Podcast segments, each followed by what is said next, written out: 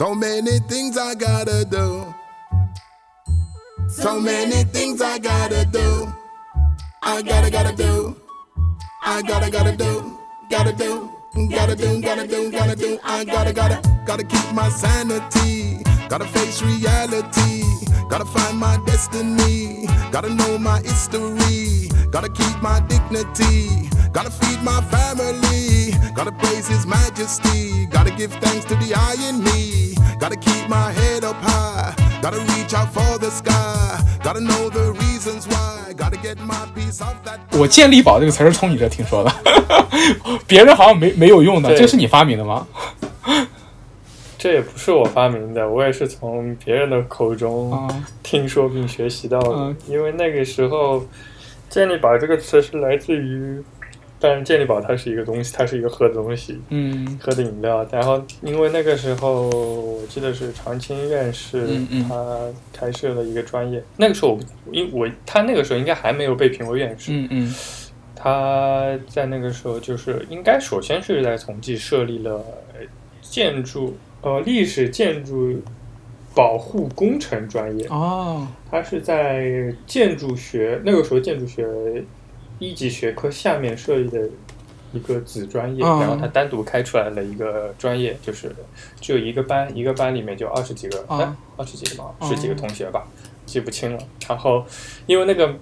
专业的名称很长，历史建筑保护工程专业很长，然后大家就挑了这么几个字叫健力宝，OK，所以、啊对对。然后还挺形象的，记得还挺清楚。对对，我觉得这个这个简称非常的好，就是就这三个词儿就就把把这个专业就三个字儿就把这个专业聊清楚了嘛，建筑相关的、历史相关的、保护相关的、三个关键词儿，挺好的。对，然后然后我就不介绍嘉宾了，你们直接自自我介绍一下吧，我该怎么介绍你？对，你可以介绍一下自己。好的，我叫我叫阮一佳，嗯。现在在法国巴黎的梅伊城学习建筑遗产专业，嗯。然后同时也是上海阮一三城市遗产保护基金会工作人员，啊，OK 之 OK，之前在统计统计规划院做工作。嗯哦，非常非常嗯对，非常清晰的一个介绍。OK，那那我们就就是说，那我们还是可以给大家介绍一下，就是什么是健力宝，可以给大家界定一下。对，然后呃刚才你已经说了，这是一个专业嘛，这是一个专业，但是这个专业干什么？对，还是可以聊一聊的。对从从这个从同济的字上来界定了它的，呃，它它毕竟它后面后缀跟了工程这两个字，嗯嗯所以说，在我想象中，就是如果说它不在建筑学下面设立这样的一个专业的话，我可能以为它可能也可能是土木专业的，或者说是偏技术科技术层面的也可能。嗯所以，对，这是我对同济健力宝专业的理解。当然，后面我就知道了，他还是就是在本科的时候，就是这个专业它的目的就是让大家理解什么是历，什么是建筑，什么是历史建筑，或者说是遗产建筑。嗯，然后对于遗产建筑的保护有哪些基本的手法？然后作为建筑学下的遗产保护建筑，如何通过建筑设计去介入遗产保护？嗯呃，当然有这么几种方式吧。哦，对，对，这就是我的理对于建立建筑建立保这个这个这个词的理解。OK OK，呃，主要是建筑学下的。然嗯后、呃参照我，如果说按照我现在来读的这个专业的来说，嗯也是类似，它也是说，它没有很明确的说它是历史建筑还是什么，它就是用了遗产与建筑。嗯当然，遗产这个词可能它好像囊囊括的概念还比较广。对对，然后再对，然后再呃，他就是也是学习一些建筑的保护和修复，但是对于法国来说，他们保护和修复这个区别还挺明显的。嗯呃，我们在在专业中两个都会学到，就是第一点，什么是就是遗产，什么是什么是需要保护的遗产建筑，嗯然后我们什么是保护，什么是修复，然后我们怎么做诊断等等等等。嗯嗯啊，是的，对，就是我能感觉到，就是健力宝这个专业，其实在我们国内其实是很年轻的，蛮年轻的。我们同期大概是哪年开设的这个专业啊？估计据估计是在零五年到零八年之间，可见是非常年轻的一个专业，对，嗯就十几年的十几年的一个，是挺年轻的。对对。对，但是这种广义的建筑遗产保护这件事儿，国内其实应该嗯，就肯定要比这早，对，肯定要比这早。对，但是就是可能一直就是如果一直都是城市规划或者建筑学对在做这事儿，可能是的，就是对，就是这样。对对。就是他没有说在本科阶段分的那么细，对对对，然后到硕士阶段以后，大家都可以选择不同的方向，然后就会出现历史建筑保护这个具体的研究方向。，对对对，因为从广义上来讲，就是说建筑遗产这个东西，其实我们其实因为考虑到我们听众可能多数对我们建筑学就是可能都是一些建筑学的为主，但是对建筑遗产这个东西可能了解也不一定会那么深。其实我们就我们可以对建筑遗产这个事儿再展开说一说，就是怎么样去定义什么叫建筑遗产，或什么什么是遗产这个东西，我觉得还还蛮值得聊一聊的。嗯，嗯是的，我也觉得这个东西很值得聊。嗯对于遗产来说，呃，我学习到遗产墙是有两个维度，第一个维度它是具有一个历史的维度，嗯。就是说，不论是过去还是现在正在进行的嗯。那些具有历史价值、文物价值等等一切价值的、嗯。值得保护的东西。其次，它是它这个价值可以被延续到未来，被未来的未来为我们的后人所使用，嗯或者是怎么样所欣赏。对它同时也具有一个未来的呃维度。嗯然后这两个维度。两方面同时具有两方面价值的，我们都可以叫叫叫叫做遗产。对。然后建筑遗产就我可能理解的不是很深吧，就是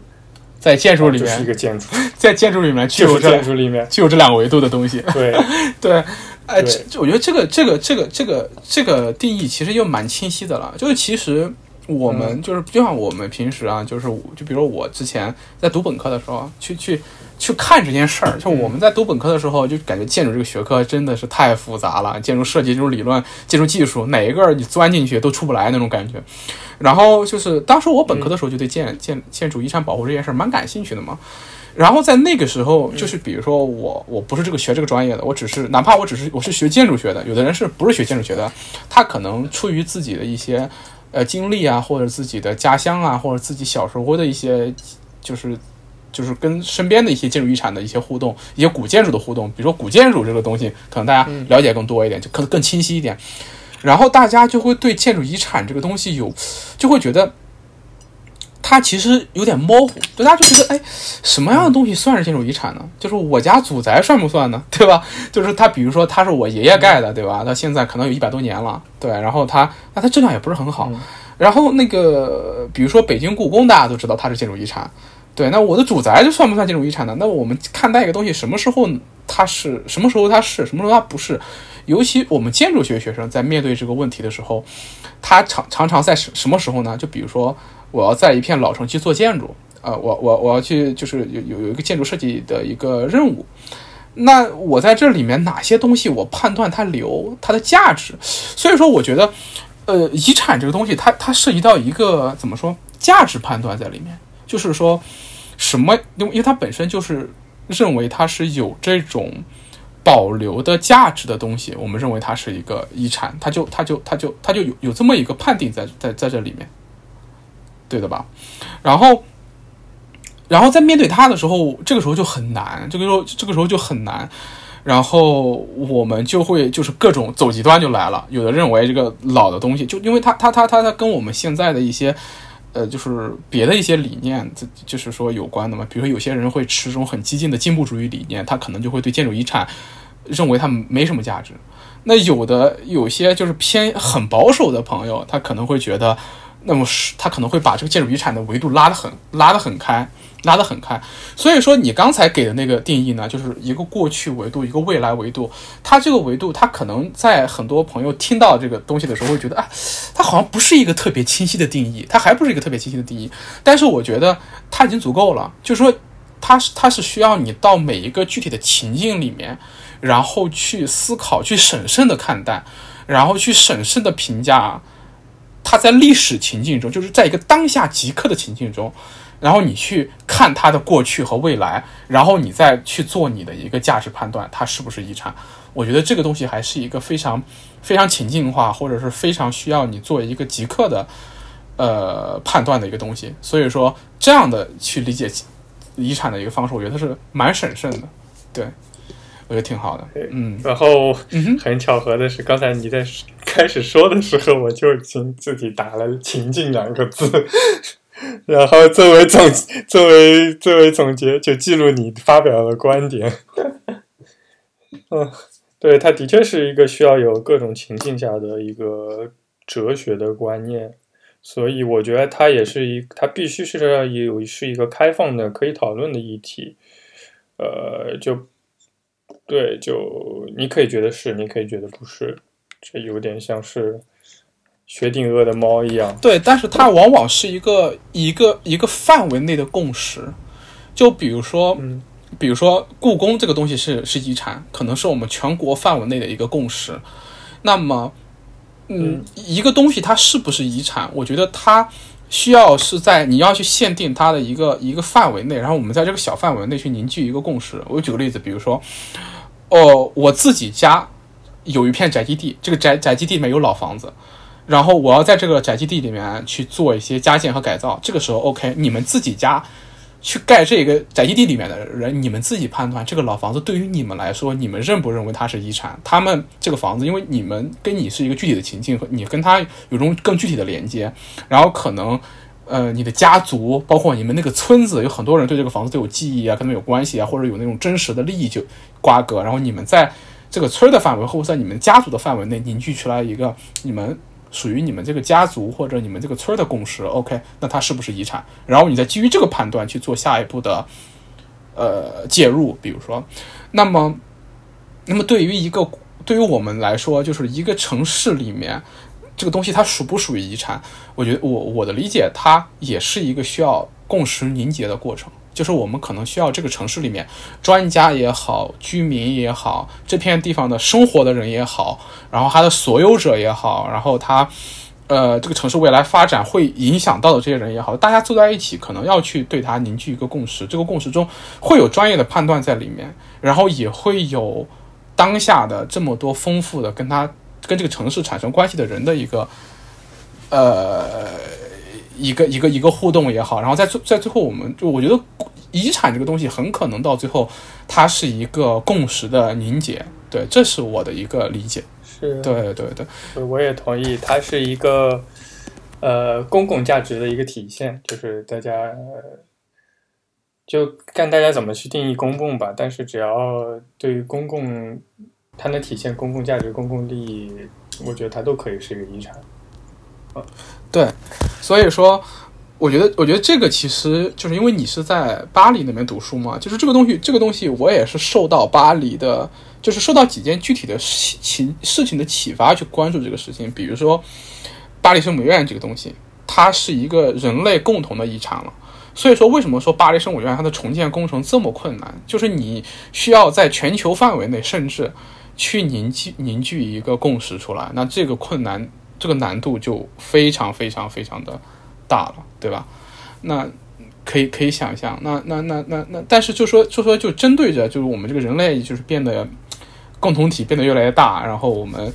建筑的遗产相关的理论也在不断的往前走，所以说我觉得这个东西对我们哪怕对我们做做建筑设计本身的启发也是非常非常大的，对。说了这么这么宏观的宏大的事情，我们可以回到回到回到自身身上啊。就是我我因为因为我知道你现在是在巴黎学那个巴黎的美丽城学这个建筑遗产保护这一块嘛。然后，但是你之前在本科的时候是在同济读的规划，对吧？就我想，我想，我想，我想知道一下，就是说你这个过程你是怎么样那个怎么说？就是就是说你从你是为什么会选择学习这个建筑遗产保护的这个这么个心路历程？可以可以跟我分享一下吗？嗯，首先这个背景是在我工作以后，我觉得虽然我们是在。呃，是呃，就是我从事的工作就是名城保护嘛，规划的编制。然后我觉得作为本科或者说是以规划师为教育背景基础的我来说，我感觉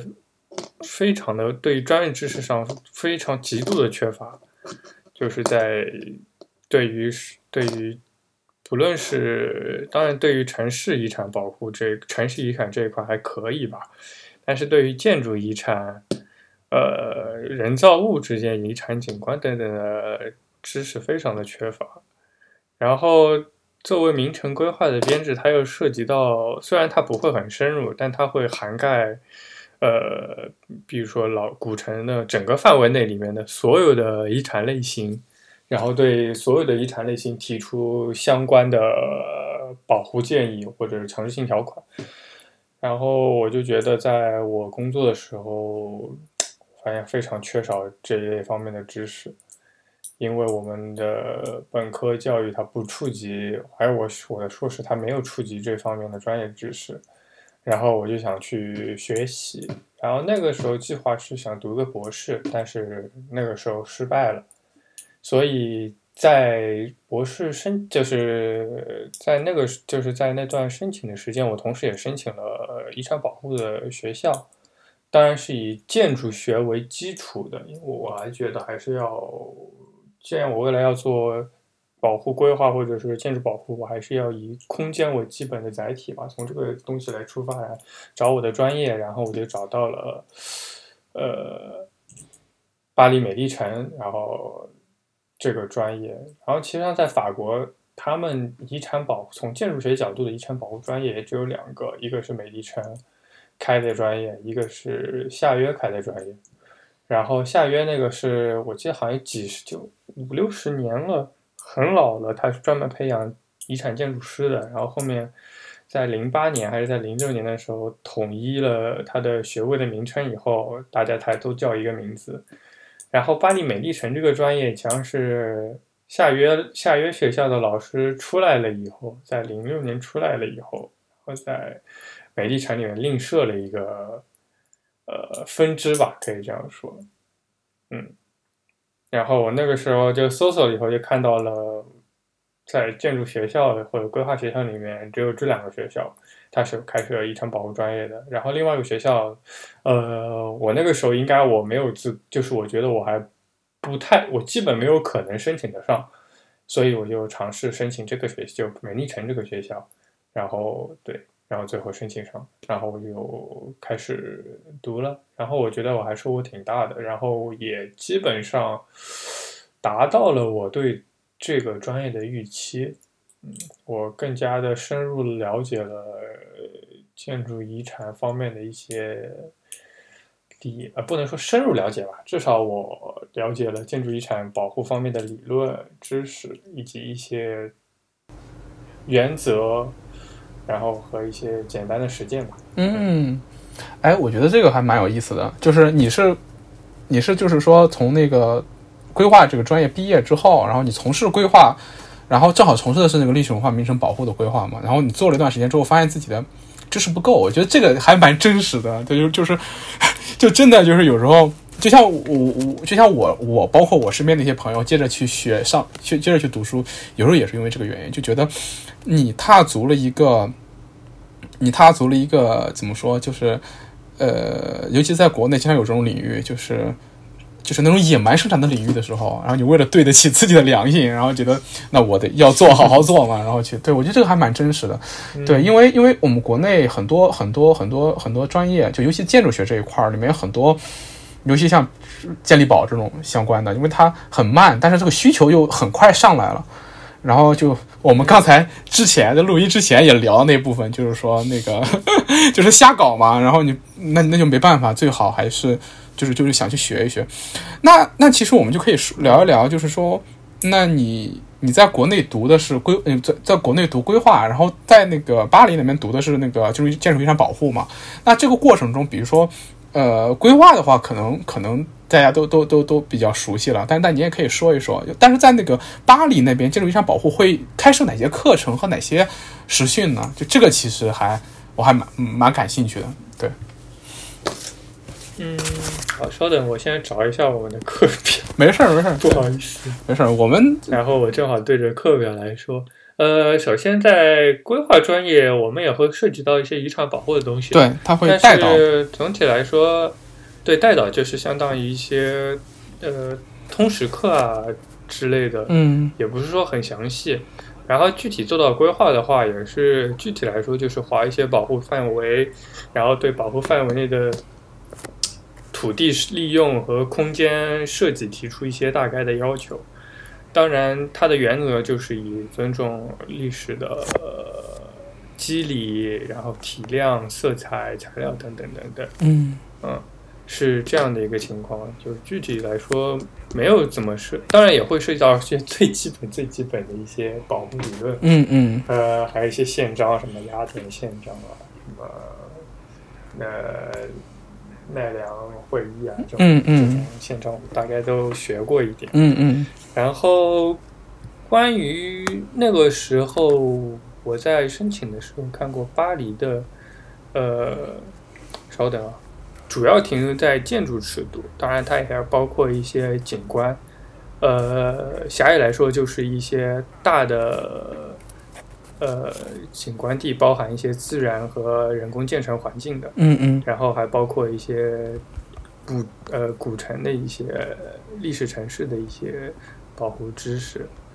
然后啊，我打开了我的课表，嗯 呃，他的课表我我之前跟另外一个小伙伴在也在米兰理工读书的小伙伴，他读的是建筑历史与设计专业，聊过。嗯就是说，如果说在法国和意大利两个国家背景下，我们都会上一些，比如说保护理论，嗯呃，保护法规，嗯呃，历史课。当然，历史有很多，比如说一些城市的历史、建筑的历史，然后嗯技术的历史等等等等。嗯然后这是一些通识课，然后针对呃各个城市的特点的话，因为我们在毕竟是在巴黎嘛，然后我们会把巴黎的呃建筑类型、历史保护建筑类型做一个切分，然后每一个建筑类型大概开一门课，就比如说呃我们对于住宅类的建筑类型，我们会开一门课。嗯呃，对于那些那种私人的宅邸啊，然后我们也会开一门课，公共建筑类型也会开一门课，然后铁路遗产也会开一门课。嗯嗯嗯，对，然嗯后基本就是这样。，OK OK，然后我们这个专业它的特征，它的特色是二十世纪遗产，所以说会出现到，比如说从材料上来说，会出现很多跟铸铁、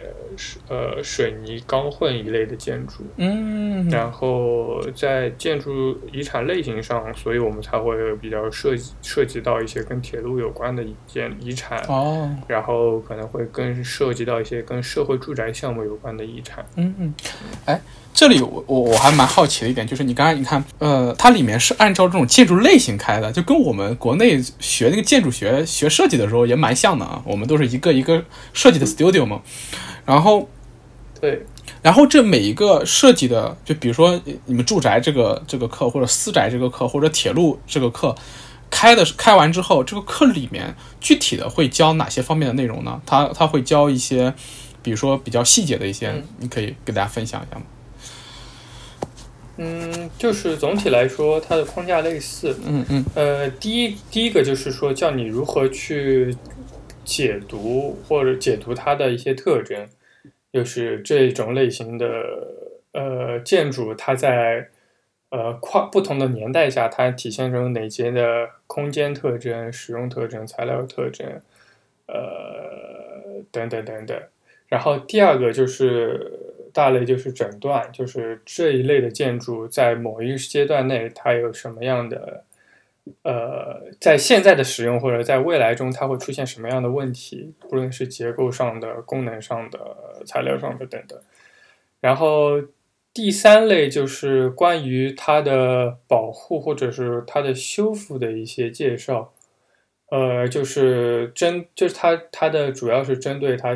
之前有的一些问题，或者是可能潜在出现的一些问题，然后提出相应的策略，然后老师会给一些案例。然后，对，可能会是怎，然后通过建筑的手法如何去介入保护与修复，嗯，就是基本上这三个种类大框架，然后一个个说吧。就如果说是，首先是住宅这一块，呃，我们首先，它因为我们学校学我们专业主要关注二十世纪的方面的住宅，所以说它很多设涉及的是战后的社会住宅项目。然后细分的话分两块，一个是巴黎，就是我们所说的小巴黎吧，就是那个环线以内的住宅，主要以社会住宅为主，然后它的地块也十分的小。然后，然后巴黎以外的，就是一般来说会叫大巴黎地区，就是其他省市的。呃，同时属同时立，它是属于呃整个大区或者说整个巴黎大都市圈内的。另这是另外一种，然后主要的类型是战后的超大的呃社会住宅区，嗯，这是两种类型。然后说到官邸的话，宅邸的话，这一般就是指巴黎巴黎内部的，就是巴黎核心区的那些十五世纪、十六世纪、十七世纪建的，用来给富人做的那些带院子。然后带建带住宅带休憩场所的一些宅地，然后我们还有一块课程是，因为那个时候是有新冠的时候，我们新冠的时这里新冠的时候，呃，它只有公共场所是必要的公共场所开放的，然后只有那个教堂是开放的，所以我们还专门学习了一下教堂，呃，巴黎内部的教堂。巴黎范围内的一些教堂的历史，然后铁路遗产的话，主要是参观的是巴黎市区内的呃各大车站吧，然后以及巴黎周边的一些车站，大概都是在十九世纪到二十世纪建造的，有些是为了世博会开通的，有些不是，嗯。嗯，OK，就是这些。OK，我我觉得基本上来说类型就是这些。我听下来之后就有有一个感触啊，我不知道对不对，就是我感觉，就是我能明显听完你说完这些之后，因为我对国内的这个建筑专业相关的这个课程设置还是相对比较了解的，就是那个，呃，就是可能国内有健力宝相关专业的学校，现在其实也不多，可能也就老八校里面，像湖大、天大。呃，同济可能会开，呃，同清华可能会开一开，然后有些学校甚至都没有，可能只开一个方向。对，然后就我的一个直观的感觉就在于，就是你可以看出来巴黎它做的很细，它有很多很丰富的细节，但国内我的感觉就是。就是就是就是理就是理论的对接可能会很快，就比如说国外的这种建筑遗产保护理论，你可以很快就学过来。就比如说你刚才说的那些宪章嘛，宪章出了之后，我们也派代表过去开会嘛，开会之后我们 copy 一一份过来，国内念一念，大家都知道了啊。对我们这些原则，但是因为建筑遗产保护它是一个非常细节丰富的东西，然后所以说它是一个需要时间和经验积累的东西。然后就明显感受到，就国内的建筑遗产保护这个事情，大家重视这件事情，可能才没多少年。然后就很多时候，它没有细分到这种程度。你你看刚才你说的，像巴黎这边，对它对你你你你读的这个是偏近代的，然后它可能就是偏近现代的，然后里面可能分住宅、官邸。然后再分一些跟这个工业遗产相关的，然后分完之后，每个里面可能都会细致到空间呃空间特征、诊断，还有一些保护修复的细节。然后因为我自己读过一点那个，呃，读过一点相关的书嘛，可以看出来，就尤其是保护细节，它是需要非常丰富的这种保护经验来来确定的，就是它会精精确到每一种建筑材料或者是。它甚至会细到说每一个产区的食材我怎么去保护它，都会到这种这种这种地步。像国内的话，能感觉到就是说我们理论可能很快能对接到国际上的一些共识，但是我们的这个遗产保护的技术细节其实。呃，就是相对来讲就没有那么没有那么就就没没有太能跟得上，因为毕竟这个实例啊、案例啊，包括那个呃时间的积累、经验的积累不够，可能可能可能还不够多吧，这是我的一个感受。所以这这也能理解，就为什么你会你会想到去到巴黎去读，因为就是我们在学校里面我学到了很多理论相关的东西，然后完了之后，你到了实践的时候，到了实践的时候，会发现自己碰到的这些是技术细节的问题。对，就这这面墙怎么保护，然后这个建筑我怎么样去处理它，我怎么样去呃做一些里面的，就像就像治病一样做判断。完了之后，我们国内没有多么多案例给你 给你给你给你学，对，然后对，所以说所以说这这倒是蛮蛮蛮蛮让我有所感触的，所以嗯，我还挺同意你的 你的这些说法，对吧？首先。国内真的真的没有，国内真的没有什么特别多的案例给你看。然后你说那些大学所在的地方，它它的历史遗存可能也不是很多，然后保护的好的案例也不是很多，然后也巧妇难米无米之炊，也没办法深入很多的细节告诉给给你展开。然后，然后因为这些现实问题的存在，其实上整个保护的市场它也不是很大。对，你只能大家只能从一些学术的角度去研究，你不能说从市场啊，从企业和实践的角角度去更多的去让学生了解到这些相关的知识。然后我觉得这点巴黎还是挺强的。然后它的整个产业都发展的很好，然后它整个保护都做得很好。然后虽然那个时候奥斯曼改造的时候的确拆掉了很多东西，但是相对于国内城市来说，它还是留下了很多不同年代的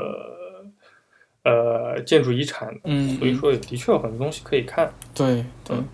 我我这个感触，我就我就确实确实确实感触还蛮深的，对，嗯，对，其实就是在保护的时候，其实说白了，大家的理论，全世界理论上大差不差，也就那几个，但是真的你要做好一个方案，或者说是对你要做好一个方案，你就会要就要去理解所有的细节。然后，对，因为所有的细节，大家都可能会最终最终形成我们现在所所所热说的遗产价值。我记得那个时候，我记得好像是建在，哎，我忘记了，反正是调研一个老师让我们调研巴黎周边的一个别墅区吧，然后一人分了一个小别墅，就是两层的房子。大概总平米不建筑面积不会超过两百，然后带一个花园。然后那时候老师提的要求，他就非常的细致，就是从城市发展，然后地块划分，然后他的要求是建议首先把建筑和花园给剥离开来先做，这样对学生来说比较容易。然后建筑层面就包括就是所有的在内部的。建造的东西大家都要分析，除了一些传统的空间之外，那个是他比较强调，首先强调一些家具，包括可以移动的或者说是直接镶在地面的门窗，然后当然还包括这些材料，还有一些管道的系统，呃，排烟的、取暖的、供水、供水的、排水的，然后然后还有铺砌地面瓷砖。然后对，就是这些。然后花园的部分，他还强调，比如说哪些树种，然后树种的颜色，然后地面的铺砖，然后你看你之前最早说的这些材料，它是哪个供应商来的？对对。然后它这些供应商跟建建筑师有什么关系？嗯。然后，对，就是我觉得，就是当大家真的开始做一个方案的时候，就会真的碰到所有的细节。如果说你忽略了。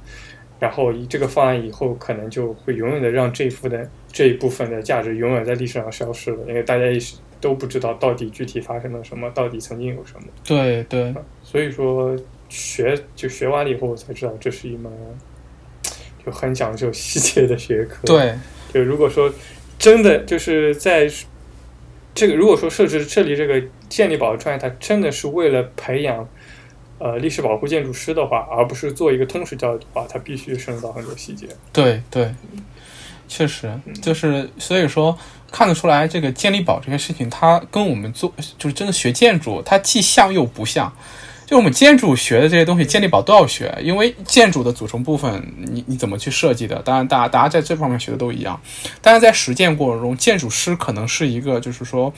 可能创作的这种自觉可能更多一点。他面对的是一块未开垦的场地，然后我在这边要新建一个东西，呃，要要可能要要要创作创造一个东西。但是那个健力宝，它其实是如果说那个建筑它它它它它是个新生儿被建起来之后，现在它衰老了，它生病了，然后你又要去诊断它，然后要把它细致的身上的每一个部分都要了解清楚，然后知道它到底出了什么问题，然后你要去非常审慎的去介入它。记得当时看那个建筑建筑遗产。呃，我是忘了是哪个哪个宪章上面确定了那个建筑遗产保护的三原则，但我忘了哪三个原则了，你你还记得吗？就是真实性、什么可逆性，还有什么的，对这个一般是威尼斯宪啊，章威尼斯宪章的，它没有具体的说，因为我也我也关于这个原则是哪里出来的，我那个时候也找过一段，找过一段时间。据我理解啊，当然可能是错的，啊大家大家可能自己找一找。呃，它没有具体的说是哪三个原则，但它里面说出来了，就比如说是强调，呃，一个是原真性，就是原始的、真实的；第二个是，哦，我也忘记了，有一个是可逆性，就是说即使是在未来，如果说是它错的话，它可以把它给拆掉。然后还有一个是可读性，就是我们做的这个现在当时在现在这个阶段做的一些介入，呃，可以很很容易的被被人们所解就读读出来，就知道这是现在做的跟过去有大概的差别。嗯这应该是这三个三个姓吧。哦，然后这三个姓一开始是，如果没记错的话，可能是从意大利开始出来的。对对他，们我忘记具体的人名，好像有个叫吉奥瓦尼的一个人，可能中文翻译是这样吧。然后他在一八五几年的时候主张主张了签设立了一个呃意大利在意大利范围内的跟保护有关的一些类似于，它应该不叫宪章，应该是一个共识吧。嗯嗯然后他也是主导了后面。他的思想后面也是主导了威尼斯宪章形成的这样的一个，嗯，所以就是嗯这个三性。其实上，这个三性在利用的时候，强说白了，在实践中讲大差不差，大家应该都知道。对对，就是大家可能不会想着这三个，但是它其实是一个现在现在算是一个普遍的共识了。嗯，对，大家普遍共识，即使你即使你不想，很多也可以也可以做到，除了原真性以外。对对，就归归到这几个里面去，就归到这个里哦，莫名其妙也可以变，可以可以满足这三个对对对，啊对哦，我看了一下，好像是威尼斯宪章里面还有一个是整体性，有个有整体性这个吗？整体性。哦，我呃记不得了。对，呃，应该有，但是我的理解中，整体性它可以归到原真性里面对。嗯，对对对对，当然看怎么解读都可以。，对他可能就没有提明确提出哪哪几个性，但是它的整体的含义可以被怎么去去做一个抽象的概括。对如果我没记错的话，威尼斯宪章好像，我我也记不太清了，嗯，对年纪大了以后记忆力衰退。他之前好像并没有说整体性这个事情啊。你继续吧，没不是很关键。对，不是很关键。就我我在这里想说的，其实是一个很有意思的点，就是你看理论其实很简单，就原原则其实很简单，但是你看我们说这些的时候，我们当当当然可以去解释什么是原真性，什么是可逆性，什么是可读性，但是但是你要想把这玩意儿做好，那你得到那种。一个一个一个案例里面去，然后每一个案例你都会碰到这种东西。就这些原则之间，它有时候它不是说它有时候真的会打架的，因为一个项一个项目它会很很 很复杂，然后有时候你会牺牲一些东西在里面，然后还会有些现实因素在，所以说我我我我我我我也可以去，因为我自己我自己不做建筑历史保护，就是那种具体建筑历史保护，我可能会做一些相关规划的东西。对，然后我我过去，因为你知道，就是我我们认识也是因为这个嘛，就是我对这个建筑遗产保护有一段时间是非常感兴趣，然后读了很多相关的理论，包括建筑那本著名的建筑遗产史保护史，我记得是保这这是谁的来着？我忘了，那个尤嘎什么的，对对，他他写的，嗯，我知道，对，然后读完之我这本书还带过。对吧？很厚一本，然后读完之后，读完之后就会感觉到啊，原来它的理论理论，它它到它到后面，就是你越往后看，你发现大家对这个建筑遗产保护它，它对建筑遗产的价值认识的越来越清晰，然后对一些保护的原则的共识慢的变慢慢的凝凝聚起来了。但是这个时候，尤其是我们在国内，尤其是你作为一个建筑师，或者说是你对你一个建筑遗产保护感兴趣的一个人，你在这个时候，你会意识到有一个问题，是你面对的一个情况是，呃，你的实践是有丰富的，你要面对。就是你面对一个建筑的时候，你看到的就不是这几个性了，是看它里面丰富的那种细细节和它的身上的那种斑斑的伤痕，然后还有就是在大的我们现在这种城市发展的情况下，这种建筑遗产的价值，它有时候就是我们国内不是说国内吧，就是很多时候我们在对建筑遗产这件事情还没凝聚一个共识，就是说哪些是遗产，我们怎么样去判定一个遗产的时候，所以说这个时候会导致我们的实践的这种复杂性会变得。更多，所以说，像这个东西其实是，就是说，它可能可能对我们来说是比比理论更紧要的一个一个一个一个一个事情。对，OK，说了这么沉重的东西啊，我们说点那个啥，说点说点开心的。对，就是说，你你你刚就是刚才我们也介绍了一下这个巴黎的美丽城遗产的专业啊。那你你可以聊聊你在那边读这个建筑遗产保护有什么有什么有不是有什么独特独特的感受吗？或者说你有什么保护遗产的经历，有什么有趣的事情可以跟我们分享分享的？对，独特的感受，嗯哼，嗯嗯，对对，读读完之后有什么感受？首先，我觉得所有的感受都很独特，因为我之前我真的没有接触过建筑尺度的遗产保护，嗯所以每个感受 可能觉你们就会觉得没什么，但对我来说，每一项每一个环节都是崭新的，每一个环节都是独特的。你在国内的时候，哦，当然可能是因为你在国内做规划比较多，所以你没有接触到建筑尺度的这种这种遗产保护的案例。但是，就是就我知道的，你能接触到的资源，可能在国内也能看到很多这种呃建筑尺度的。就是说，如果你都在国内没有见到过很多这种建筑尺度相关的遗产保护，可见国内这部分确实做的很匮乏。就就可见，我就插播一下我的震惊。对，嗯好的，因为可能我真的，可能我在国内的呃介入可能只是观察为主吧，嗯嗯所以具体到深入到方案过程我没有经历过。嗯嗯呃，有什么最让我感到震惊的事？是呃，首先一件事让我感到很震惊，我最近一直持续震惊中的是，首先是从了解到关于巴黎的历史街区的保护，我们就暂时这样称吧。嗯嗯然后他们其实上也是一个很新的概念，然后比起意大利来说要新，就是就是发生在战后了。嗯他们是在六四年才通过了一个叫马卢尔法案的一个东西，然后保护历史街区嗯这样的一个法案，然后同时诞生了法定中的一个概念叫历史。应该叫保护地段吧，如果真的要翻译出来的话，呃，然后，然后以巴黎为例，他们有两个保护地段，法定的保护地段，呃，也是大家喜欢常去的旅游地，一个叫马黑区，然后另一个是巴黎的七区，然后他们在六六四年和七，我记得是在没记错是七几年就确定了保护区的范围，但是他们的保护规划。然后他们保护规划在研究了三十年以后，才正式的在正式的批准，平均三十年以后才正式的批准。然后这是让我比较震惊的一件事情。然后因为在国内的实践中，一个地方的保护规划可能因为它的紧急性，嗯呃和必要性，它不会经历这么久的时间去让大家对保护规划方案进行很多时间的研究和探讨。嗯大概几年的话，就会形成保护规划文本，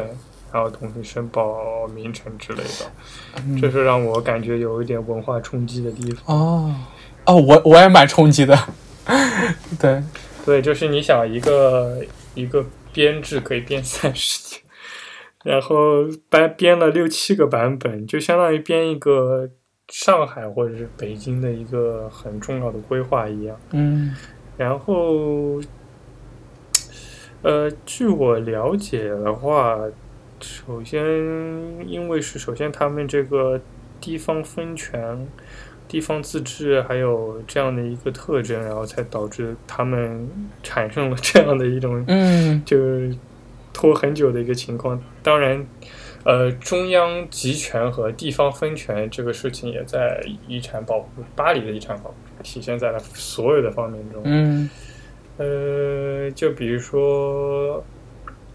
对，这是我在经历中比较震撼的一件事情。我也被虽然我震惊了，们国家也 嗯也在也在倡也在一八年也提出了地方分权，但说白了，其实上还是一个在保护水还是一个中央集权的事情。嗯呃，所以说可能探讨的机会和余地并没有这么多嗯，吧，就是更多是这种自上而下的，对，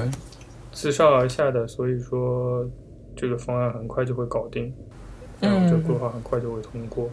嗯。嗯，哎，那我比较好奇的是，就是比如说我这一个历一个历史一个历史文化名城保护规划，就是说，嗯。呃，我我我三十年才会批准，那么这三十年过程中，那么这一个片区它是完全，但他如他会如果会有这种新新的建设项目会怎么办？就是说还是就不允许这三十年内就就没这个这个片区里面就没有这种新的建设项目，或者说是因为因为我们知道那种历史文化名城保护规划里面有一个很重要的一个点就是新旧的协调嘛。对，那么如果有这种新项目，它怎么去处理呢？还是说就巴黎就没有新项目在这个片区里面三十年？啊，有是有的，它也有在这一段时间临时性的保护规划的条款，哦那个法那叫条例。我明白了他们也有自己的监管制度，就是虽然说这个最终的稳，我们可以说是稳定性的。呃，规划规划方案没并没有形成，但它还是始终处在监管之下。我天哪！重我重重要的是如何在这整个片区内达成达成共识，对达成共识就是，说零零零星的一些呃改造什么的，大家都是可以通过小范围内的共识监，管和管控小范小范围对小范围的共识。但是如何在达成大范围的共识，这是最重要的要需要办到的事情。嗯，哇，我我我我很震惊一点，你知道吗？就是说，他他刚才的这种模式，这种三十分钟内，不不不是三十分钟内，三十三十三十年 搞定一个搞定一个规划，这就体现出来什么呢？体现出来一种对顶层建构的审慎。因为因为因为你是学规划的嘛，我就说说白了，我们规划其实是对一个城市也好，对一个区域也好，做一个顶层设计，做一个顶层设计。那么这个顶层设计呢？呃，它很有利，呃但是我们也知道，顶层设计它是极端简化的一个东西，就极端简化的一个东西，就是因为你你你永远无法照照顾到它底下的那种丰富的复杂性嘛。然后嗯它这个三十年这个慢这件事情说明什么呢？说明巴黎对这个东西是非常审慎的，就是对这种顶层的规划是很审慎的。所以说，他要协调各方，然后一次一次的磨合，然后凝聚一个共识。他们用了三十年，然后这个三十年这个过程中，这种新建的小小的小的项目，或者是他他通过这种地方性的、区域性的共识，因为因为对这里其实涉及到我对巴黎的一个刻板印象，呃，不是对法国的一个刻板印象，就是我们知道在欧洲欧洲整个大陆上面，像英国是有很深的这种经验主义传统的。然后，那个像欧陆国家，尤其是以德法为主的国家，他们有很强的这种呃理性主义传统或者顶层建构的这种传统。对，像像像像大陆大陆和那个英美，他们是有这么一个区分的，就是一边更喜欢顶层设计，像法国喜欢顶层设计嘛，所以他们才会搞大革命什么的。呃，英国可能喜欢这种自下而上，他们经验主义嘛。然后，就连这么顶层。就是这么喜欢理性主义和底层建构的法国，在这件事情上面都这么审慎，就是说我要三十年才拿出来一个规划，就可见可见他们整个欧洲对这种快速的推进顶层的设计，它是有一种很强的警惕和审慎的，对。然后，然后我就对比一下啊，就确实你一说，对我们这个东西没有拉踩的，因为我们理解国内的问题。就是我记得我当时我们在那个训训练营里面的时候，那个我记得当时是那个 Mariam，嗯呃 Mariam，他问我，对你怎么看待国内大拆大建，中国大拆大建？就我是给了一个非常理解的一个一个一个一个视角的，就是说。就没办法，这历史原因，对吧？其实里面就很多事情，就确实是历史的特殊性。你在那个时候，你你你你你的一些一些一些一些必要的一些抉择吧。但是但是，即便到现在也能看出来，就比如说你说的，像历史文化名城保护规划，在国内的就国内的规划编制，它的周期其实已经被我们就是说尽可能的拉长了，就尽可能的审慎了。但是你看国内的做规划编制的周期，其实也是非常非常的。快的，要慢的可能三四年，那都是很慢很慢的了。快的话一两年就能出来，快的话一两年就能出来。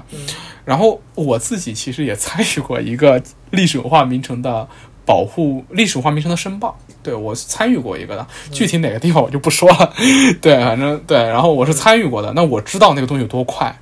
然后因为他自他自己是自上自上而下的嘛，然后就相当于说是政府和高校的一个合作。然后，他当然会有一些调研，会有一些跟地方的一些一些一些一些一些磨合啊，几几一些一些会议啊。但是他的推进速度真的是中国速度，对对对，是中国速度就对，就是基建基建速度，对对，非常快。然后我觉得对，然后这个速度，我觉得还是也跟也跟这个，比如说这个保护规划或者是。呃，保护地段的规划，它的目的相关联。对，因为比如说，如果说想时间的快的话，它的目的可能就是大概确立一个，最重要是划定保护区域，然后为之后所有的法规规章制度的实施建立提供一个最最基本的底线。我也很理解国内的这种速度，因为它面临的问题确实不一样。像你像法国，它可能城市的城市的。就是怎么说，它的整个风貌或者说它的现状，它不是那种剧烈变动的时候，或者说它城市化什么的都已经结束了，或者说已经达到一个趋趋稳的状态了，它城市可能三十年不会发生那种大的变动。但国内它面临的问题是很现实性的问题，就是说，那像我们国内现在属于那个城市化发展的就是加速阶段的后期吧，就是就是中后期加速阶段的中后期，那每年还是有上。呃，相当多的人在进城，然后城市还在飞速扩张。那在这在这个时候，一些历史文化名称保护规划的迫切性，那也是一个方面。对，所以我我也理解你刚才说的那个，对对对，需要很快的就就就有一个框架出来，有一个框架出来。对对，有一个法定的依据。对，那你我也可以理解。对对对，我我我对我也完全可以理解，但是。呃，确实就是感受到了这种，确实我们作为一个后发现代性国家，确实在很多时候面临的问题，其实要比欧洲要更复杂。对，就是我们底子比较弱，对，但又不得不被逼着，你要去迅速的从底层建构。那这个时候其实。我觉得我们就是怎么说呢？就我们自己算是那种建筑和规划从业者，但也不能因为这个去放低要求，还是在这个过程中要尽可能的去凝聚一个共识，而不是说完全的作为一个自己想象的顶层建构。但其实怎么说，我们要批判的还是说，国内有相当一部分这种规划编制者，他其实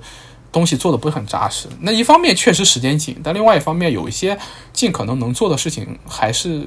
还是可以做到的。对对。就我们自己做，还是可以的，还是可以做到的。你做一个自我警醒嘛？对，那对，还是要明确自己的角度和利益。哎，对，牢记自己的角度和利益。对，不忘初心，对吧？对，很有。对，我们刚才这其实就提到了一个很有意思的，就国内和国外做这种历史街区保护规划的一个区别，就是这个时间上的一个区别。哎，这是一个很有意思的分别。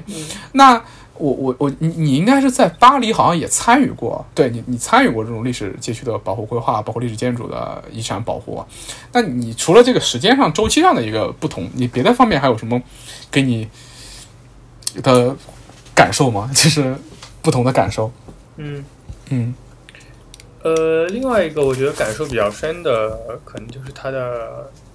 保护对象的类型。嗯真的非常的广泛。嗯嗯呃，老就是如果只是从年代上来说的话，老的就不说了。像最近他们还是还比较想保护二十世纪或者近百年内建造的建筑，然后里面就包括了很多体育场馆，然后新造的一些宗教的教堂，然后还有一些小学，然后还有一些社会住宅等等等等。虽然他们不是在巴黎不是一个法定保护的概念，它也没有享受到呃保护的好处，比如说免税啊，然后呃等等等等。但他们的确是有这个意识，就是随着呃随着保护的深入吧，可以这样说，就大家对于价值的理解越来越多元化了，也跟这个社会对于对于社会的理解。我觉得它是随着社会对于社会发展的理解保持同步的。嗯呃怎么去理解法国的世俗主义？怎么去理解法国近代社会的一些问题？然后最终反映到了他们对遗产类型的界定上。嗯。这是我觉得比较有趣的一点。我们国内不管不不光是建筑遗产保护上面，我们建筑理论、建筑设计理论，包括城市规划理论，一直都在有一个跟那个西方学习的过程，对吧？就是尤其是上世纪八九十年代，然后就是其实这个这个学习真的是长期的、全方位的。像上期是八上世纪八九十年代第一批出国留学读建筑的人回来之后，引介的可能是城市规划理论、最新的城市规划理论和那个建筑设计理论，在建筑上面可能就是什么建构、建构那一套、建构主义那一套，然后呃对，然后呃等等等等吧。然后这本世纪初，然后就是那个零几年的时候，我们又去欧洲学了建筑的教育理论，甚至就很丰富的一些东西都都学会了。然后，但是近几年啊，就是那个零几年的时候，我们再去呃再去看待的时候，我们看待的是面对现在我们国内面对的一个问题，就是说我们经过这多这么多年的学习之后，我们进入到了一个意识到，就是我们逐渐开始意识到，就是光学没用，但是又不能不学。就我很难描述这个感受。什么叫光学没用呢？就是你能感受到，尤其是国内的这个城市规划和建筑设计这一块儿，你会发现国内面临的问题跟西方啊，不是说不完全一样，是很多时候完全不一样，完全不一样。就是我们面面临的问题，就可能这个问题底层上可能都是现代性的问题，可能都是一种。呃，就是说这种这种这种这种这种普世价值的崩塌和那个建筑的共识的难以凝结的一个问题，这其实我播客核心关注的一个问题。然后我们都面临的是这个问题，但是我们在两边的表现又完全不一样。对，在两方的表现是完全不一样。对，然后像在欧洲一些地方的表现，它可能是说我我我我我用现有的这一套方式，很难以再去聚凝聚一套共识了。它这这是这是这是西方可能现在面临的问题，对，就是像欧美，你我们不说不说建筑上面，我们说政治上面就能看得出来，他们面临的这种社会社会撕裂，然后这种社会撕裂，其实在在那个建筑上面，尤其是因为因为你认为建筑也是一种共识凝聚的话，那那它它当然这个也会面临这个问题，呃，对，然后在城市规划上也是的嘛，城市规划上面临面临的这种，我们建筑师规划师用了这么大的。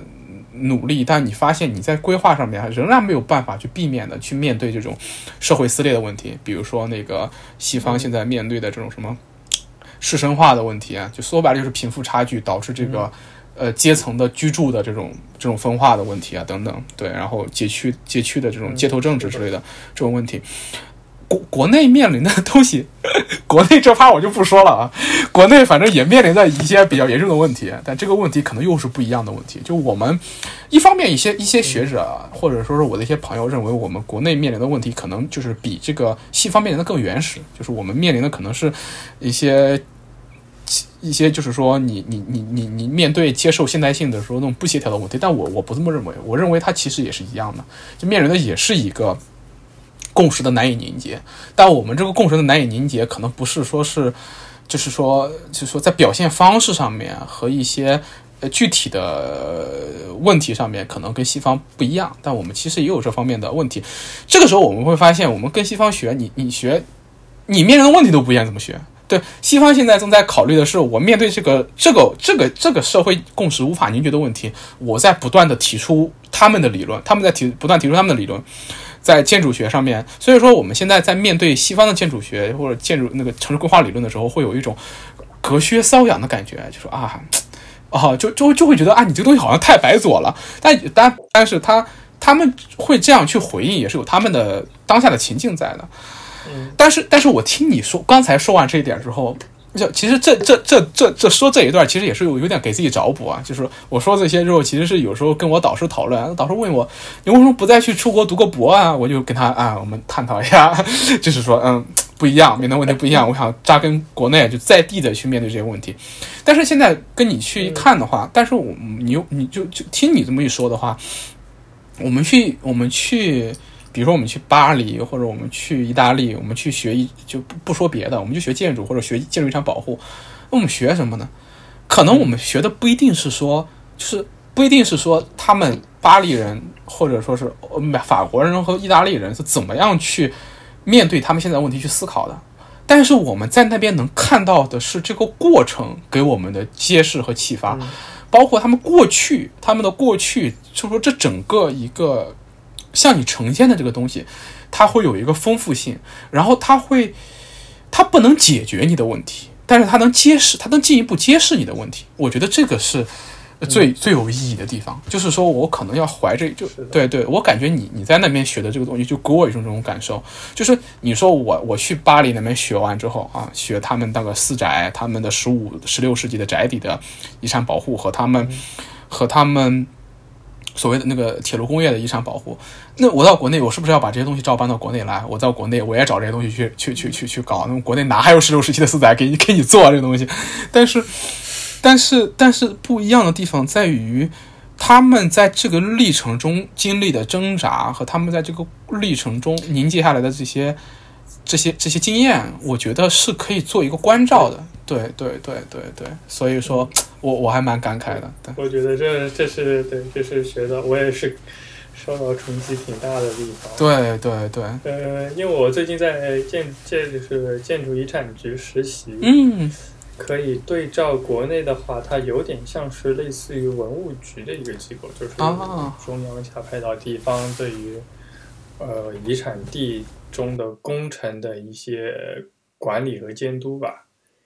然后我就可以看到，像我们一般就可能是我作为管理的外部人员来说，可能只是看到了一个结果，但是在内部我就会看到他们是怎么样形成，就通过怎么样的一个方法逻辑，还有一些参与者去最后完成。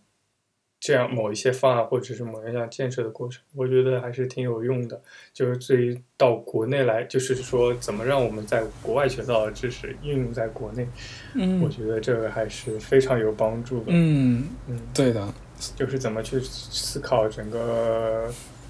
法律的体系、社会的环境，嗯，然后然后在如何从这些环境中，我们是如何。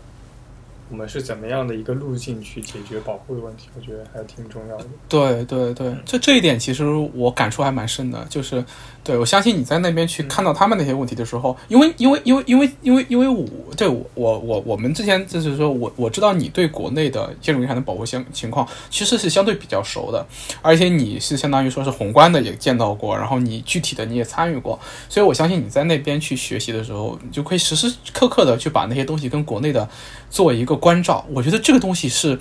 是是很棒的，因为你是在国内有过很长的这种实践经历，然后再过去的，然后所以说你你说的这些，我也觉得启发是蛮大的，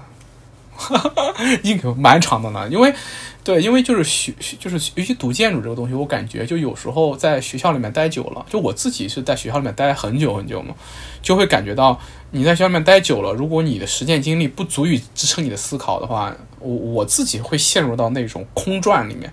就是那种理论的空转，或者说是一些对问题的空转里面，那你一旦有现实的东西作为质料加进去，那就不一样，那结果就不一样了。对，挺好的，挺好的。然后在在讲的时候，我突然还想到了另外一点，我感觉到，嗯嗯，对，就是让我感觉到之前没想到过的，就是对于科布科布西耶的解读。哦，哎，这个我很我很感兴趣，对，可以聊聊。嗯呃，应该说怎么来说，不是对于科布西耶的解读，是在教学，就是在学校中老师教告诉我们的对于科布西耶的解读。嗯，怎么说？对，我觉得是存在的一点一点问题的。嗯首先，基于我的这样的理解，呃我们缺少了整个在十九世纪初对于说白了，就对于钢筋混凝土材料这一项材料运用上的一个呃知识，就对于学生来说，嗯。嗯，所以在这样的一个材料的背景下，我觉得才因为对于空间的这种自由性，我对我粗浅理解啊，嗯对于空间的自由性这个东西是从古到至今是一直建筑师追求的东西，但是就是因为这个材料性的出现，才让大家呃可以让这个自由性更大的进行实施，就是就是建筑师可以更大的就真的能实施，就是实际造出来一个非常自由的建筑。嗯然后这个最重要的东西就是钢筋混凝土，然后所以后面才有了呃科布西耶的那个什么多米诺啊，还有这些他的我们在学校中接受到的关于他的那个萨佛利别墅，我忘记了什么五五个原则还是四个原则之嗯类的。嗯嗯嗯嗯，这是对我们来说，呃，我们在学生阶段感觉非常迷惑的事情。嗯，然后，然后我现在了解建筑这里的建筑历史以后，我大概有有一些清晰的了解。然后，呃，然后我不知道国内对于钢筋混凝土的建筑的历史保护研，我知道是肯定是有的，但我不知道在学校学习的过程中，在比如说在本科，应该叫什么建西方建筑史的教学中有没有提到这一个环节？肯定没有，我我可以确定，对，嗯嗯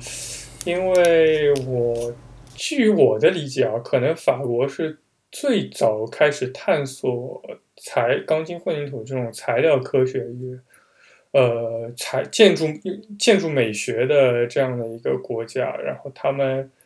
他们也把自己钢筋混凝土的材料卖到了美国，然后可能卖的还不错，嗯嗯。然后也很申请了很多专利，然后在这个宏观的背景下，它诞生了我们所知道的很多的建筑师，比如说科布西耶，还有那个这种叫让让，我不知道怎么翻译，普维，呃，普鲁维，可能吧，等等等等一系列建筑师，所以这就是对我，所以我现在可以更好的在这个情境下，我可以更好的理解为什么当时科布西提出那个萨佛耶别墅的那个什么五个要素这么重要，是这么重要的。嗯，就又回到了建筑建筑学的定义，其实上我们还是处于，呃，应该还是属于布扎一类的体系吧。嗯但是对于我对巴黎的理解，它是两个并行的体系。在培养建筑师的时候，嗯有一段时间是布扎的体系，后面也有工程师的体系，他们这两个体系是交叉的、螺旋的，，对对对，所以才会诞生这种。对说的直白点，可能是对结构的美或者是结构理性的美的认知，最后反映到了实际的作品上。这个是在我本科阶段不太了解或不太明白的哦东西。，哎，你说这个我感触还蛮深的，就是首先你说的那个困惑我也有，就是你说的那个嗯。呃，我们当时本科面对科布西耶、面对现代主义建筑的时候那种困惑嘛，就是但但当时我们可能就是我在国内去理解它的时候，我们尝试着去理解这种困惑的时候，可能会认为，OK，钢筋混凝土现在在我们身边，你已经看到很多了，所以你再回看，因为它有一个历史的。有有一个时间的相隔嘛，它是一百年前那个东西，嗯。我我们当时是这样去认识自己的困惑的，但你那边又给出了一个更历史性的视角，就是说，呃，那个东西它出现的时间是一方面，它出现的地点是在西方，是在法国，然后它那个时候它那个历史情境下这个东西的意义，我们在隔着大洋，对吧？我们在中国可能你作为一个学生无法理解这一点。然后刚才你还说到一个，就是说一个布扎体系和工程师的这个体系两条线路去培养建筑师。呃，这个我我我印象也蛮我印象也蛮深刻的，因为我自己我我没有接触过国外的这种教学体系，包括我在国内接触教学体系，甚甚至连租布布布扎都算不上。对我上次还跟我朋友聊，对我，但是，呃，最近最近那个最近顾大庆老师顾大庆老师写了一一系列的文章，那系列文章讲了什么呢？讲的是国内怎么引进 ETH 的建筑教学的。就是说，他写了一个漫，漫，就写了写了好几写了写了好几篇，我觉得那几篇文章写的写很不错，回头可以分享给你。就是他是讲了东南大学是怎么样从嗯二零零五年开始一点点就是派人去 ETH 读书，然后回来引进 ETH 的那套呃研究方法。但 ETH 那种研究方法也不是基于工程建造的，它是它不同于布展，但是它的视角是一种更加。呃，建构的视角，或者说是它是一种对现代主义的解读，呃，空间形式的解读，对。然后它可能继承科布西耶，继承密斯，然后可能继承一些，呃，像那个彼得艾森曼啊他们的那种、那种、那种、那种、那种理论，然后他们在应用在教学上面，它是一套教学方法。然后国内有过这么一个转变，然后就是近几年啊，近几年有一些很年轻的建筑师，尤其是在德语区。德语区去留学的，因为你知道德语区的这种工程，就是德语区建筑教育的这种工程师的属性，其实比法国要强很多的。法国如果是两条线并行的话，或者说它布展那一套更强一点，然后工程师那个稍微弱一点。对对对对，布展那套强势一点。但德国其实相反的，德国是那个，你想它是那个德意志造联盟那时候就非非常深的这种。对的工业传统，那德国他们是有很强的这种，呃，工程师的培养的传统的。他们不扎那套可能弱一点。然后这几年在那个德语区留学的建建筑师，尤其是我的一些朋友，就我今天还跟一个 在瑞士留学的朋友去吃饭呢。我们我们聊，他们其实就非常注重就是工程师这一块儿。他们反映到建筑学习上面或者他们的设计上面的时候，他们对构造或者是对那个建造。的那种关注其实非常有意思，对，非常有意思。我觉得这个东西确实是国内比较，就是说国内慢慢的在理解这些东西，慢慢的在理解这些东西。我觉得，我觉得，我觉得，但是这个东西确实能反映出来，就是说，我们我们回到刚才那个话题，是混凝土这件事情上面，钢筋混凝土它是有着。它的诞生啊，它在那个所在的时代情境，它跟它当时那个时代和当时的整个欧洲的或者法国的、德国的工业传统，它是有很深的联系在的。对，然后我们现在就是一百年过去了，对，差不多是整整一百年过去了，就离那个时期整整一百年过去了。但是我们现在去跟它还是还是隔着很多东西去去隔着很多东西的。但是我们要必须要去理解它，因为你不理解它，你怎么回看你现在做的这些建筑设计呢？对吧？它都是钢筋混凝土的。嗯，对对，如何去保护它？对对对，因为在保护中，其实也很涉及到很多建关于建构的理解，那也是挺重要的。对对，那国内其实对建构的教育其实都算是起步比较晚，应该是零五零六年才起步。你想，这个东西在西方已经有了上百年的传统了，所以说，那甚至甚至不单单是上百年的传统。哎，我最近还在重读那本。弗兰普顿的建构文化研究，我过去读的时候可能是读一些案例，然后读一些理论的梳理啊。最近在读又完全不一样了，对，读他的一些，对对，所以说就这种这种东西还是常读常新的，对。对，然后说到科布西耶，他对于我对科布西的看法，实际上是跟安藤忠雄紧密结合在一起的，在 在本科的时候，嗯嗯。现在我大概可以理解安藤忠雄，他对。钢筋混凝土的处理，为什么说是它是美的，或者是怎么样？嗯，但我觉得在我们的教学中，就是在钢筋混凝土的环历史发展中，好像就跳掉了很多部分，直接让我们呈现出来给我们看。嗯嗯嗯，科布西耶，然后给我们看安藤忠雄，这导致我们根本就没有置入在这个情境中。对对，就是缺失了很多的视角，完全无法理解。对对，嗯。你说可惜也挺可，对对挺可惜的一件事情，在本科时候，就是对对。对，就是说这个教，我虽然感觉可能有点要带吐槽，就是这个教育让我们对钢筋混凝土这个材料的污名化又更加重了我们对它污名化的这个固有的印象，哎，你你说的这个点确实确实特特别特别有意思，对。就对我冲在巴黎冲击还比较大的一件事情。对，就刚才你说的对钢筋混凝土污名化这一点，其实我我我我还我还蛮有感触的，因为，呃因为因为就是说，我们当我们无法在历史，就是说，就是你看你是通过，哎，我觉得你这个例子非常非常好，真的，就你看你是到欧洲去学这个建筑遗产保护，然后你在学建筑遗产保护的时候，你对钢筋混凝土这件事情，对科布西耶、安东忠雄，你多了一个多了一个视角，这个视角是历史性的视角，然后是。因为你自己做建筑遗产保护，你是要探讨到一些对钢筋混凝土的遗产的保护，然后你在这个过程中，你对它进行分析的时候，你必须要带入进去建构的视角，然后必须要带入去进去进去历史的视角，还有社会情境的视角，而这三个视角在国内的建筑教育来讲，一直都是缺失的。就国内建筑建构的视角很晚进来，历史性的视角几乎没有，对吧？然后这种，呃，对这种社会情境的视角也很少。然后你导致我们国内去理解安藤忠雄和理解柯布西耶的时候，我们只有一个视角，我就说白了就是形式美的视角，就我们只有这一个视角，就是你去让一个学生去理解安藤忠雄的建筑为什么好，朗香教堂为什么好，你如果剥离了建构，剥离了历史情境，剥离了你那个那个那个社会社会情境的这些视角之后，你只剩下一个什么视角？形式美，然后大家大家就觉得啊。好吧，美光，OK，厉害的就完了。但是这个东西其实它是撑不住这个建筑的。你你作为一个学生，你毕了业之后，你会看到更形式形式上更牛逼的建筑，它可以在形式上有更多探索，它可以更悦目，它可以让你更爽，它可以给你带来更多感官性的愉悦。那你这个时候你就会想，那那那如果说我形式上面可以超越他们，那那些经典为什么是经典呢？对吧？这个时候，你你你你才会回头发现你的视角缺失了。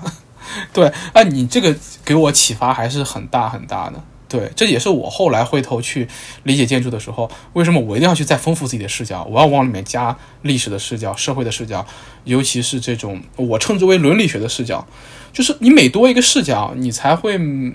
更审慎一分。对，而我觉得你你你的这个东西真的给我启发很大，因为你是从遗产保护切入的，对，殊途同归了。对对对，嗯。然后还我的我们写的毕业的论文，其实上我觉得在国内可能有探讨，但探讨不多。我我写的不那个不叫论文吧，应该叫一份报告吧，因为它毕竟不是特别的正式，是关于。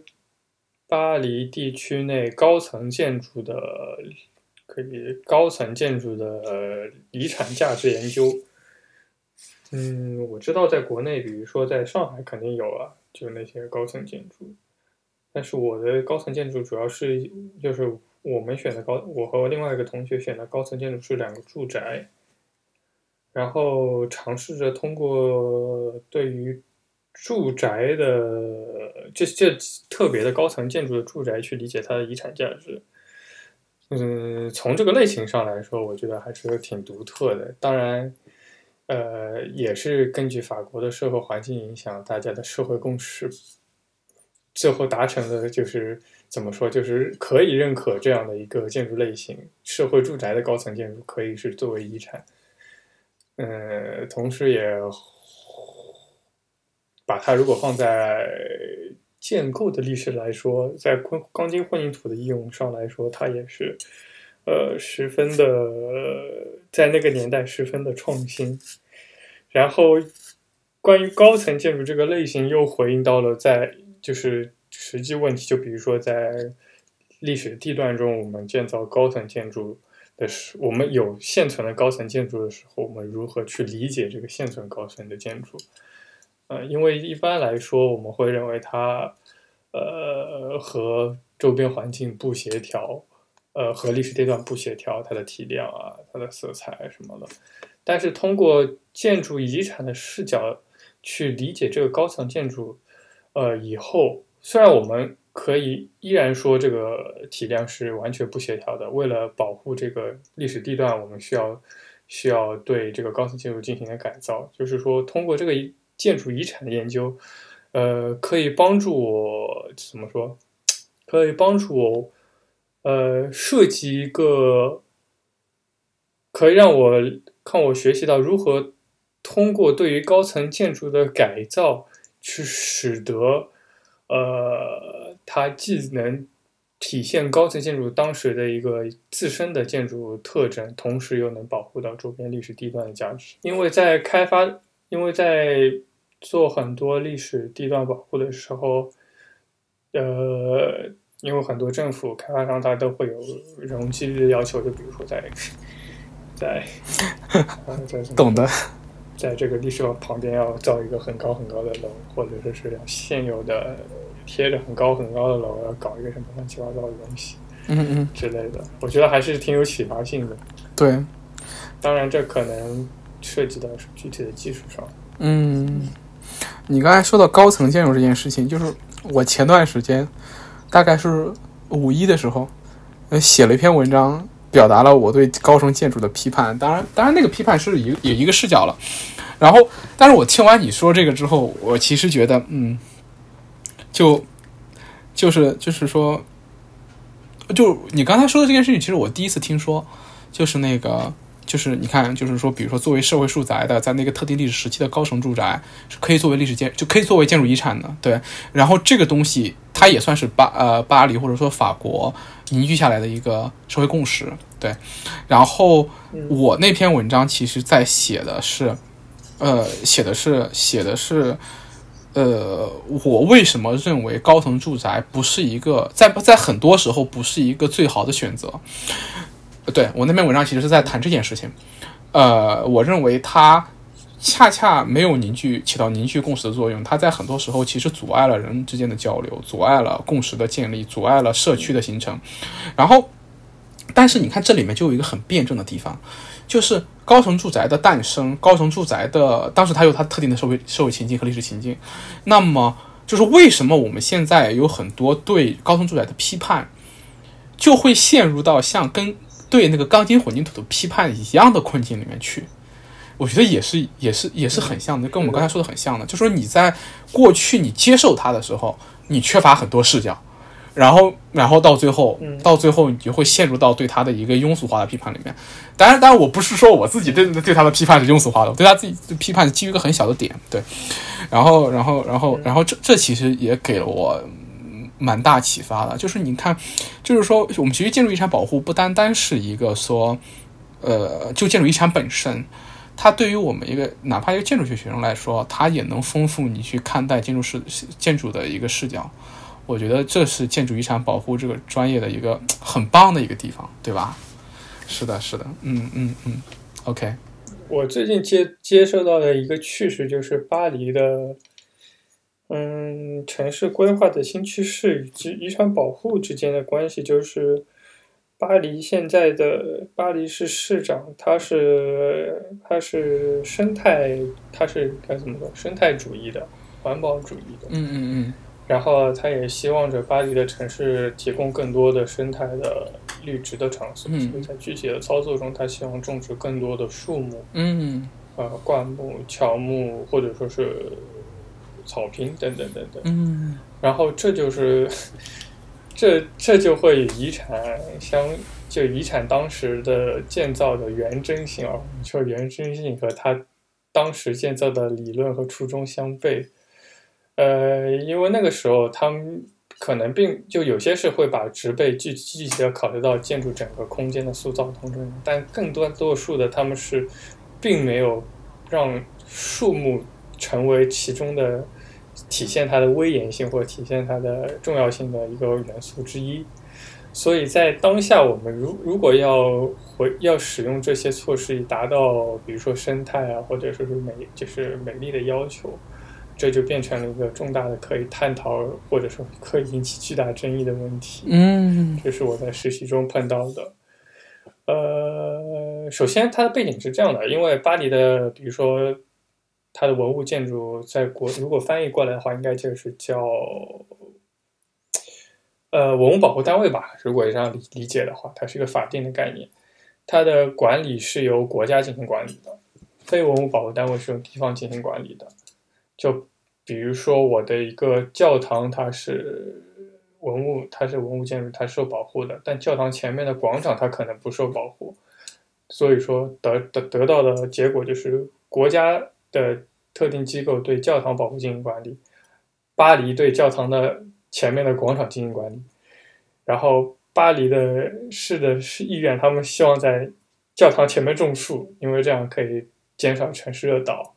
可以让更加生态，但是国家层面又不希望种太多的树，因为这样就完全破坏了。广场的界面，以及从站在教堂里面往外看出来的一些景观的形象，这就是我现在碰到的，在我实习的地方每天必定会讨论的问题。说白了，就是就是大家就是在两方在博弈。就是虽然我们不能说完全的不种树，或者说是放任的随便种树，我们要采取一个怎么样的一个？应该可以说是折中的方法吧，既可以完成他们的生态的诉求，又可以尽大可能的不要破坏遗产的价值。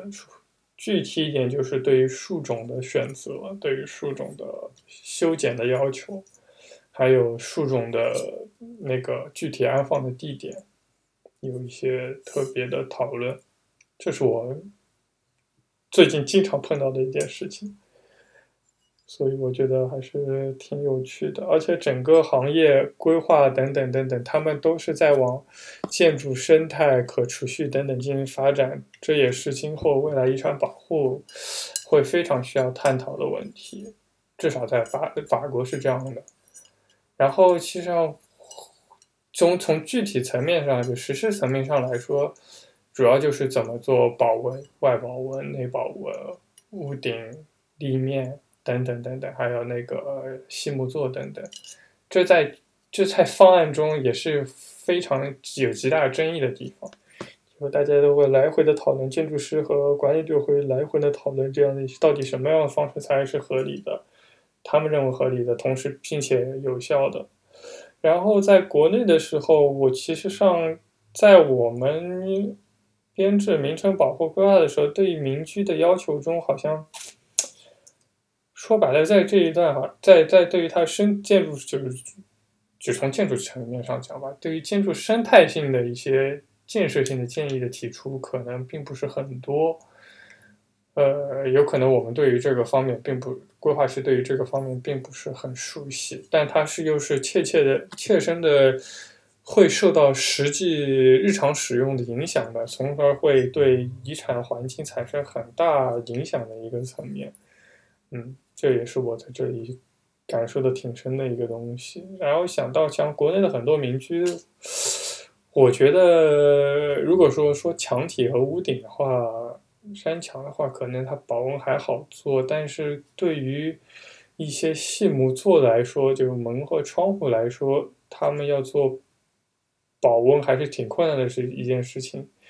既要保护到它的遗产价值，又要呃。让它变得有效，我觉得还是一个很值得探讨的一个话题。对于我来说，可能我对建筑方面之前没有什么很多的了解，但我现在深刻深刻的感受到了这样的一个事实。哇，你你你已经对你已经很深很深入到对，就是因为呃，就是学建筑的过程，对我我听完之后，我感觉就学建筑的过程，其实也是面对这么过程。你在学校里面刚开始。你可能只做到方案阶段，就是我们做建筑可能只做到方案阶段，你接触不到建造。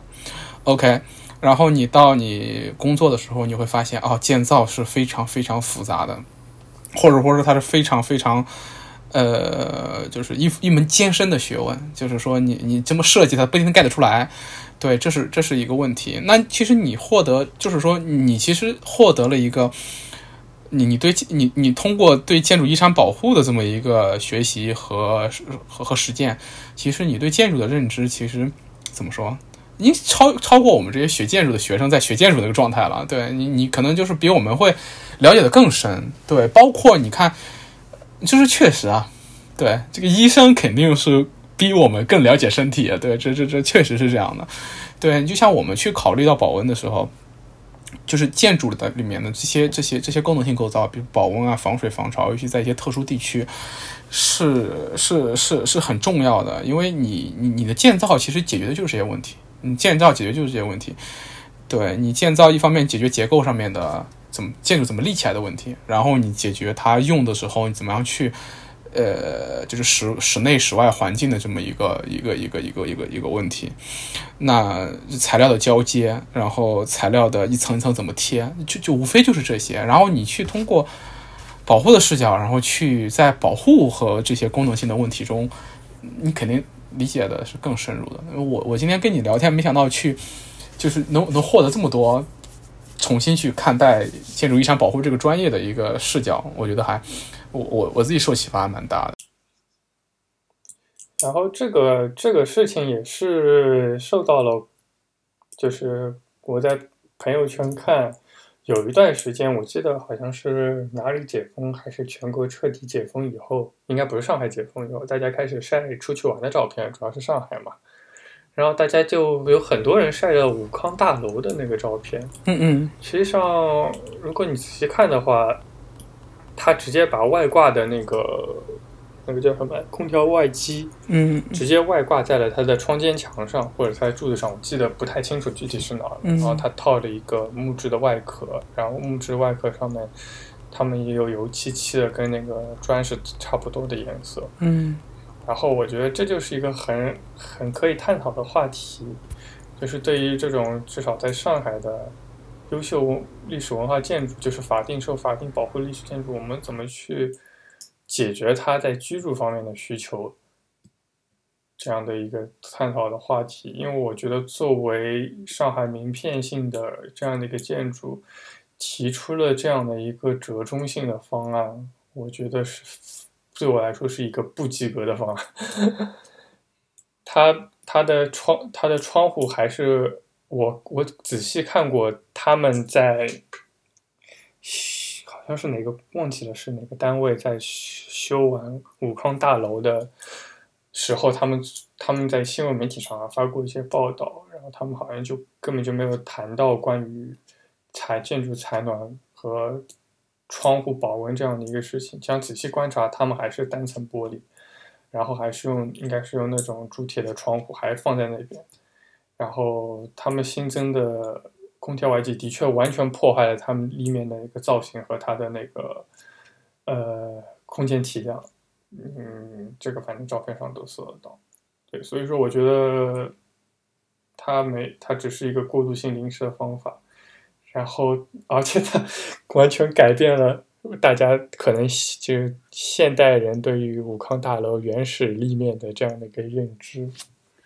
嗯，是的。然后对，所以我才我才会想到，就是关于巴黎是怎么做的。嗯。然后，对，有，所以才有了这样的感触。嗯。是的，对啊，我我今天还刚去了一趟武康大楼，对，啊，对，然后然后然后，其实我记得我来上海，就是我不知道我我来上海的时候，我不知道五航大楼是这么火，就是已经成为了上海的一个城市美名片的一个建筑，呃，当时我是不知道，然后嗯。呃，我，但是我当时不知道怎么回事，就机缘巧合来上海，第一次去就去到了武康大楼那边，当时去看那边的一个小的一个城市的微更新的一个空间嘛，在那边做了一个武康大楼一楼做了个小展馆，那个地地方就今天就是我们这一群建筑师朋友的碰头地，就我们在那边碰的头，然后一块儿去吃饭的，然后我们当时对武康大楼进行了很多的探讨啊，呃。我们探讨涉及到很多方面，比如说这个底层空间怎么利用啊，然后它周边的这个街道的关系啊，就我们聊了很多。就我们以为自己已经在里面去聊了很多视角了。今天我们甚至还聊到，就是里面那个小展厅，要如果给我，我会怎么去做设计，然后我们会做哪些选择？对，让它它的它的怎么在它的展示性和它的交流性、它的功能性上面各方面去做平衡。但是我们在聊到这些的时候，就甚至就是说，就是就完全忽略了你刚才说到的那个视角。对，就我们在看到它的一些立面改造，或者说它的一些更新的时候，就就根本想不到这些视角，就可见，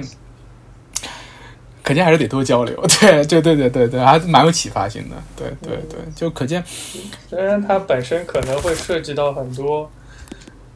嗯，毕竟。毕竟，真是要真正的做好它的保护的话，它还是要花很多很多钱去做的。但是，关于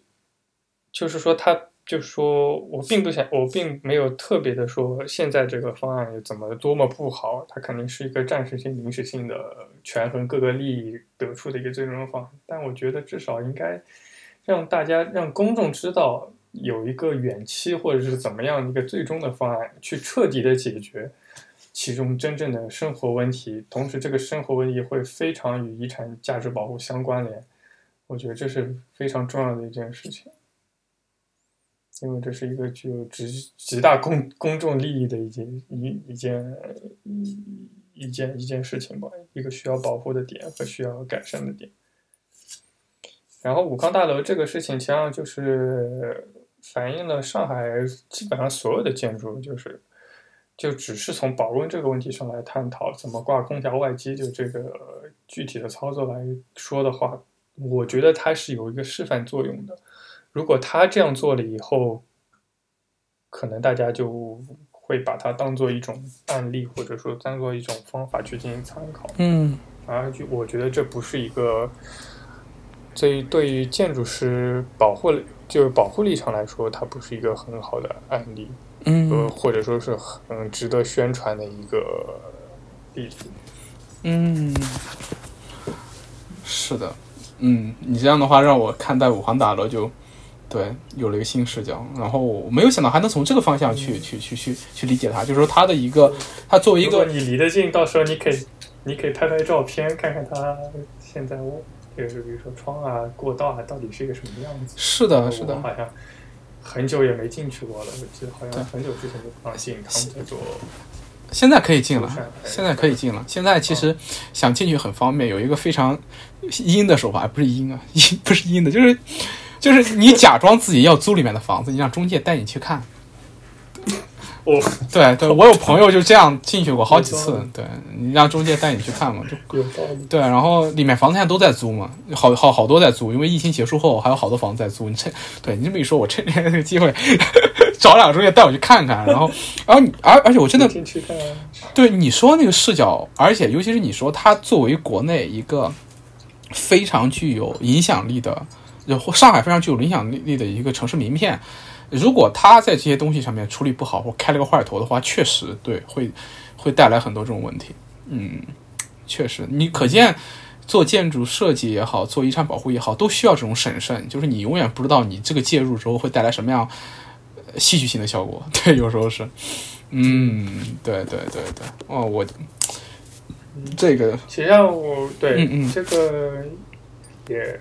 我想还想补充，我并没有说巴黎说做的如何的好，嗯嗯，或者或者国内做的如何的不好，但是我在巴黎看到了他们探讨的一些例子和过程，嗯嗯，然后我可以对国内进行反思。当然，我觉得我确信国内肯定有这种探讨，但最后他们呈现出，他们只呈现出了一个这样的一个最终的结果。是的，啊，不知道最终。其中过程到底是怎么样的？对，所以说只能说是结果还是有有有有有这种遗憾在的。对，OK，嗯，OK OK，那那是我们现在可以进入到下一个环节，就是这个环节会轻松一点，没有没有没有没有上面刚才那个也刚才也不沉重了。对我们就是说不沉对不沉重。然后我们我们我就是说巴黎这个城市作为一个怎么说，大家去欧洲旅游必去的一个地方嘛。就是我相信很多人都很了解巴黎的一些旅游景点啊，或者要去玩的一些地方。但是你在那边待了两两两年多，然后你在那边做的是这种建筑遗产保护的工作，然后你觉得你从一个建筑遗产保护的这种视角来看，就或者大家对建筑遗产更感兴趣啊，或者说一些有志于做建筑遗产保护的学生啊，来到巴黎，你会推荐他去看哪些地方呢？哦，会推荐他大家去看哪些地方？嗯。首先，我刚才谈到的那两块保护地段，一个是马黑区，一个是地基区，呃，大家可以去看一下。然后有条件的话，可以把它的保护文本攒下来，然后读阅读以后看一下。我觉得这是对作为一个学生来说，就是知道如何在比如说在空间上、材料上对这个地段进行保护，它是一个很好的案例。呃，其次的话，我觉得作为学生，而且由于疫情的考虑，我觉得大家可以特别的去关注二零二四年奥运会及或者说奥运会以后的那一时间段。嗯呃，因为巴黎的奥运会，它的主题就是说怎么让让一怎么让样怎么样让体育场馆与城市就是遗产地城市空间相融合，嗯。所以必定会有很多很多的这种建筑介入或者是场场馆的搭建，嗯嗯。是直接与文物保护单位或者是遗产保护地相结合的这样的一个案例，我觉得这也是我们作为学生可以去学习的这样的一个点，就是怎么通怎么让自己的建筑设计很好的融入到历史遗产环境中，嗯这是我觉得最有可大家最有可能看到的一个东西吧。嗯然后第四后面一点的，其他的话，我觉得可以看一些我们可能在国内建筑史或者说是法国建筑中不常看到的东西。当然，除了科布西耶以外，大家如果特别想看也没有问题。嗯嗯我觉得，嗯，比较少看到的一些，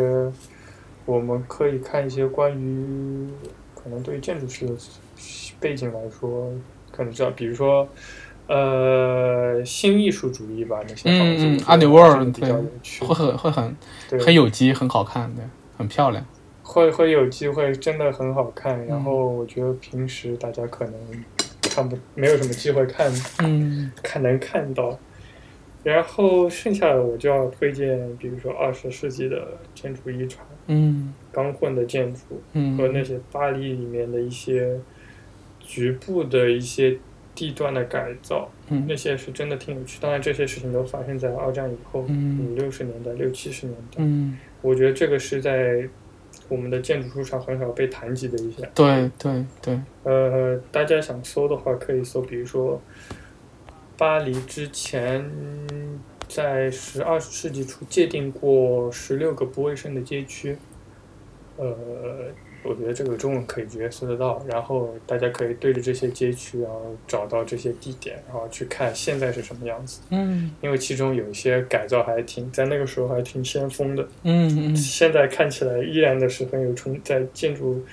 词汇表达上依然的很有冲击力。嗯然后关于一些大家知道的建筑名片的话，我觉得大家可以多关注除了巴黎圣母院以外的那些教堂，嗯那些教堂也是十分的有意思。嗯呃，比如说我查查看那个中文名字叫什么。嗯嗯嗯，没关系，查一查。我比较喜欢的是叫圣日么圣日耳曼德普雷教堂，哦，德德国的普通普雷达的雷，嗯，圣日耳曼德普雷教堂。主要对主要是讲述大家就是建筑师怎么去修复一个带有中世纪特征的教堂。对，说到教堂这件事情，其实上我来了以后才知道，以前中式教堂墙是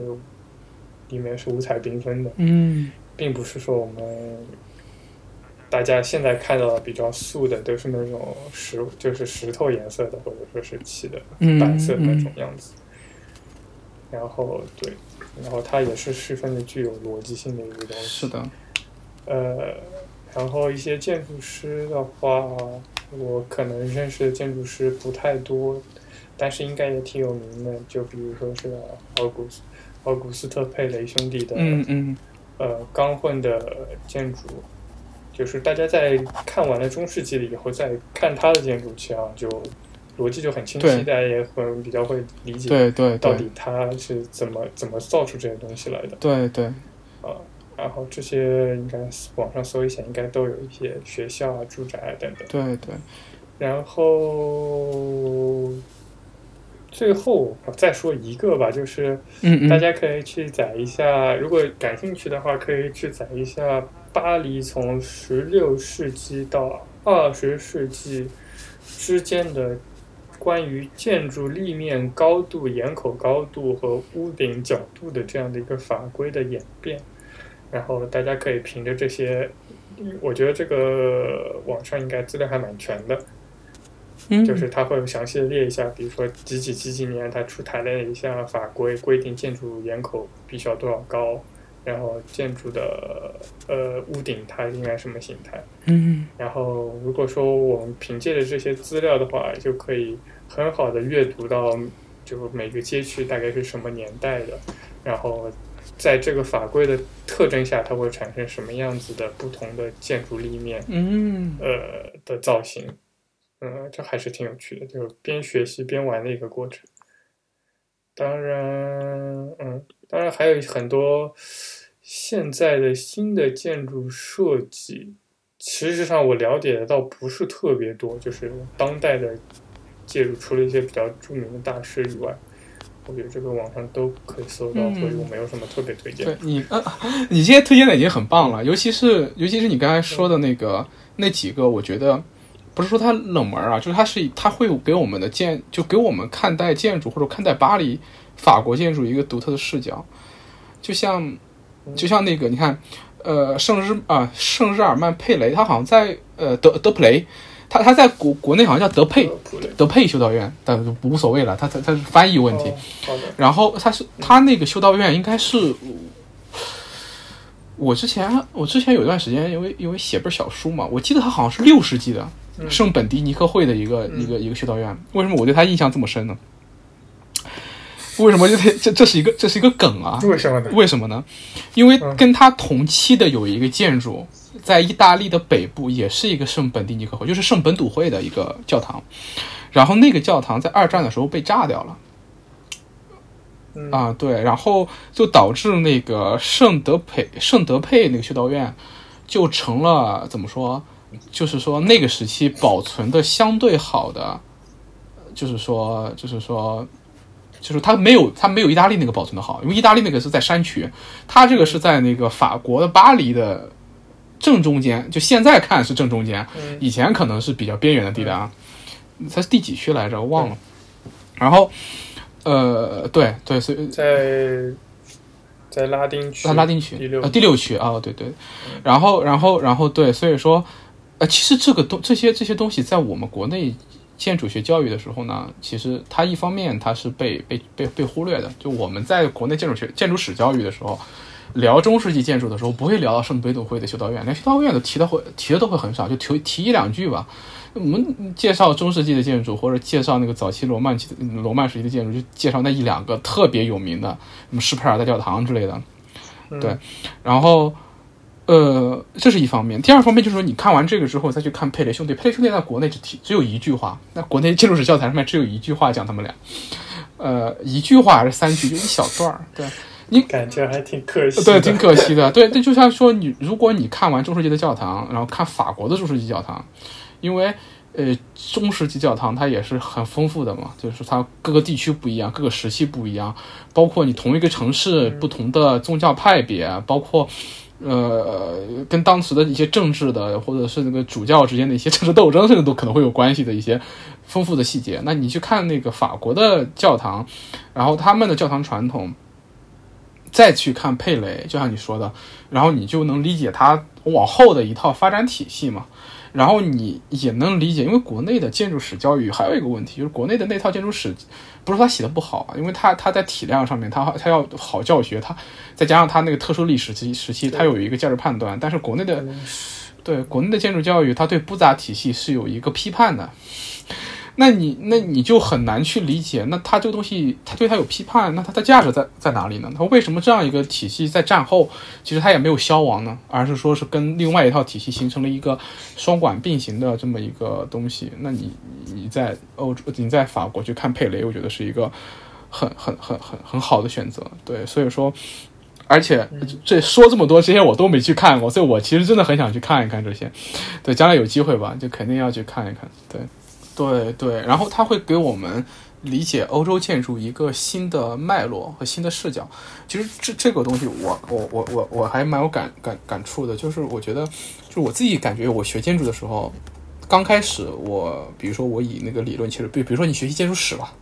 学建筑史的时候，你刚开始以理论切入，或者你以一两本呃经典教材切入的话，会你。不说不说不说一两天嘛，你能在一两个星期甚至一两个月之内搭建迅速搭建起来一个体系，呃，然后这个体系会帮助你去理解建筑本身这个东西的发展呀，对啊等等，你甚至会很大的帮助你的设计嘛。但是如果你想要去把这个东西给丰富起来，让它变得更扎实、更有力，或者说是它需要你用一辈子的时间不断去丰富看待它的视角，然后在实践中在。在在在在在在各种各样的实践中，在各种各样的实践，甚至说是生活中去丰富他的视角，我觉得这个过程真的是一个就是永无止境的过程。就是你看，永无止境。对，那通那么去巴黎，其实对我们也去丰富，通过巴黎怎么去丰富自己一个理解建筑或者理解建筑史的一个视角，我觉得真的很棒。对，OK，你看上了价值了。OK，然后。嗯，嗯。然后其实呃还有一些，我觉得大家可以建筑师关注一下啊，建筑同学或建筑师可以关注一下巴黎的街道街道家具设计，很多街道家具设计它也是建筑师做的或者艺术家做的，然后它也很有它体现了当时的历史特征和历史材料，然后也是呃巴黎市政府想要对它进行维护和保护的一个对象。它也是非它也非常美，我觉得比至少比上海的街道家具要美，然后可以看出它历史的维度。然后对讲上海，我觉得好像还缺很挺缺少这些关于街道家具的一些，我觉得肯定是有的，但是可能没有保护的很好，然后就消失不见。或者说，那就是说，他怎么重新再去给它？丰富这个东西，就是我们的街道和城市怎么样重新变得更鲜活起来。其实这也是给我们现在当下建筑师的一个命题吧。我觉得真的是对，很有道理。嗯嗯嗯，OK OK，好，那我们就进入到最后一个环节。对我们其实今天聊的已经很丰富了，对，但是最后一个环节。必不可少，对我就要就要是就要聊到，就我跟那个一家，我们隆重的闭幕式。对我们，我跟一家怎么认识的了？就是事情是这样的，就我在二零一六啊，二零一九年的时候，二零一九年的时候，就真的是很巧，就当时看到我一老师在朋友圈转，转了一个什么呢？转了一个叫呃建筑遗产保护工作营的一个链接，我点击一看，我正好那个假期是我人生中最后一个暑假了，应该是对，就。研究生最后一个暑假，先不能说太死啊，说不定将来对吧？我研究生的最后一个暑假，当时那个暑假我想去实习的，我想去实习的，然后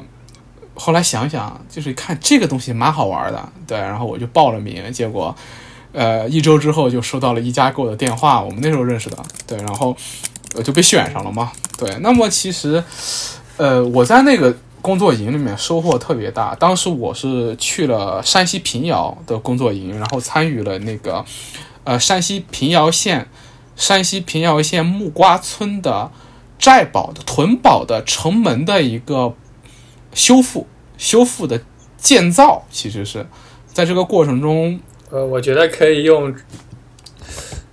可以用重建，可以用重建。对我们，对对，确实是重，这是有有依据的重建，有依据的重建。对，它但是那个那个那个地方有一定参考的依据的。当时那个那个当时也也也有一些民居的修复在里面，有一些工人师傅在做，对吧？然后我们是在做的是相当于重建，有依据的重建。然后，呃，当时我我在那个时候，我记得我我是参与了那个砌砖，对，包括砌拱，包括。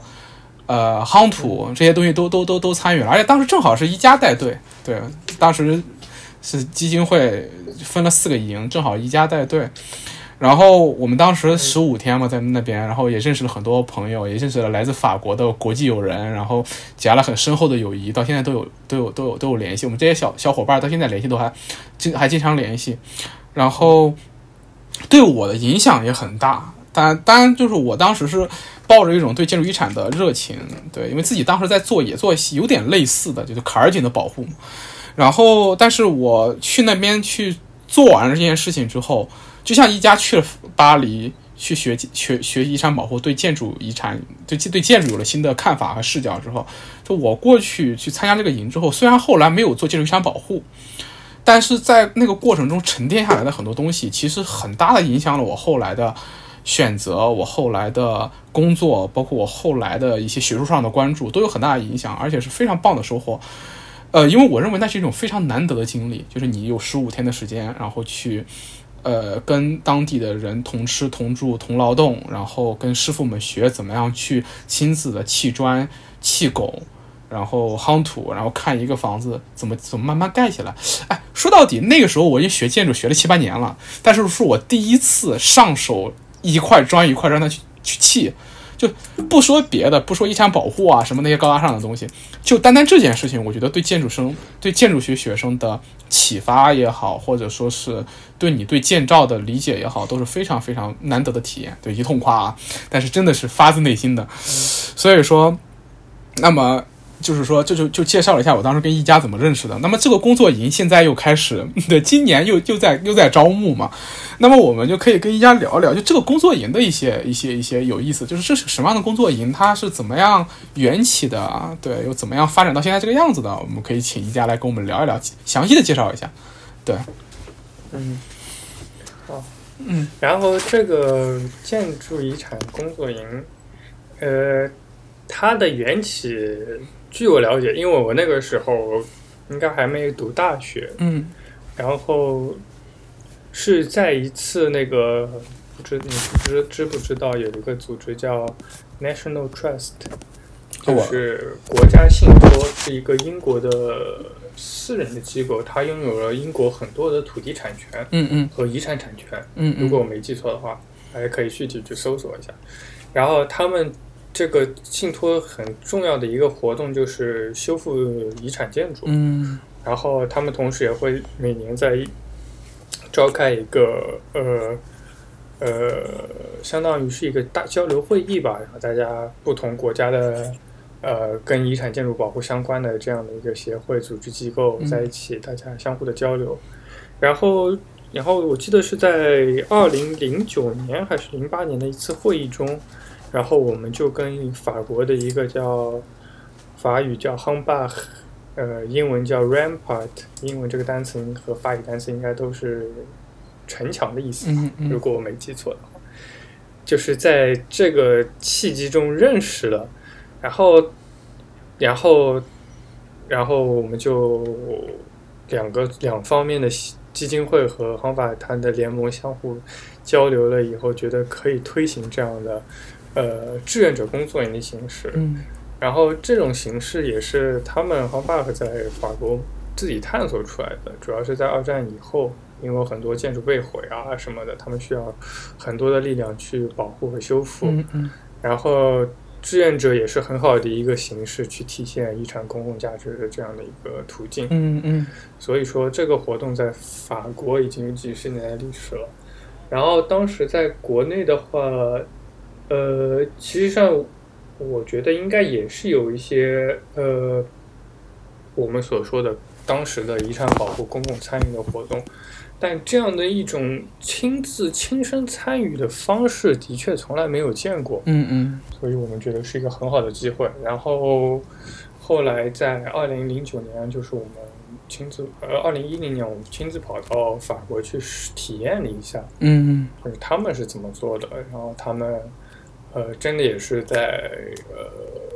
就志愿者亲手就亲管，就是修复当地的文物建筑，在专业匠人的指导下，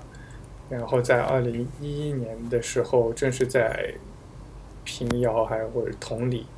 呃开展了。然后就是具体形式就是请每个营地我们会挑选一些需要保护的或者是正在进行保护工程的公共建筑，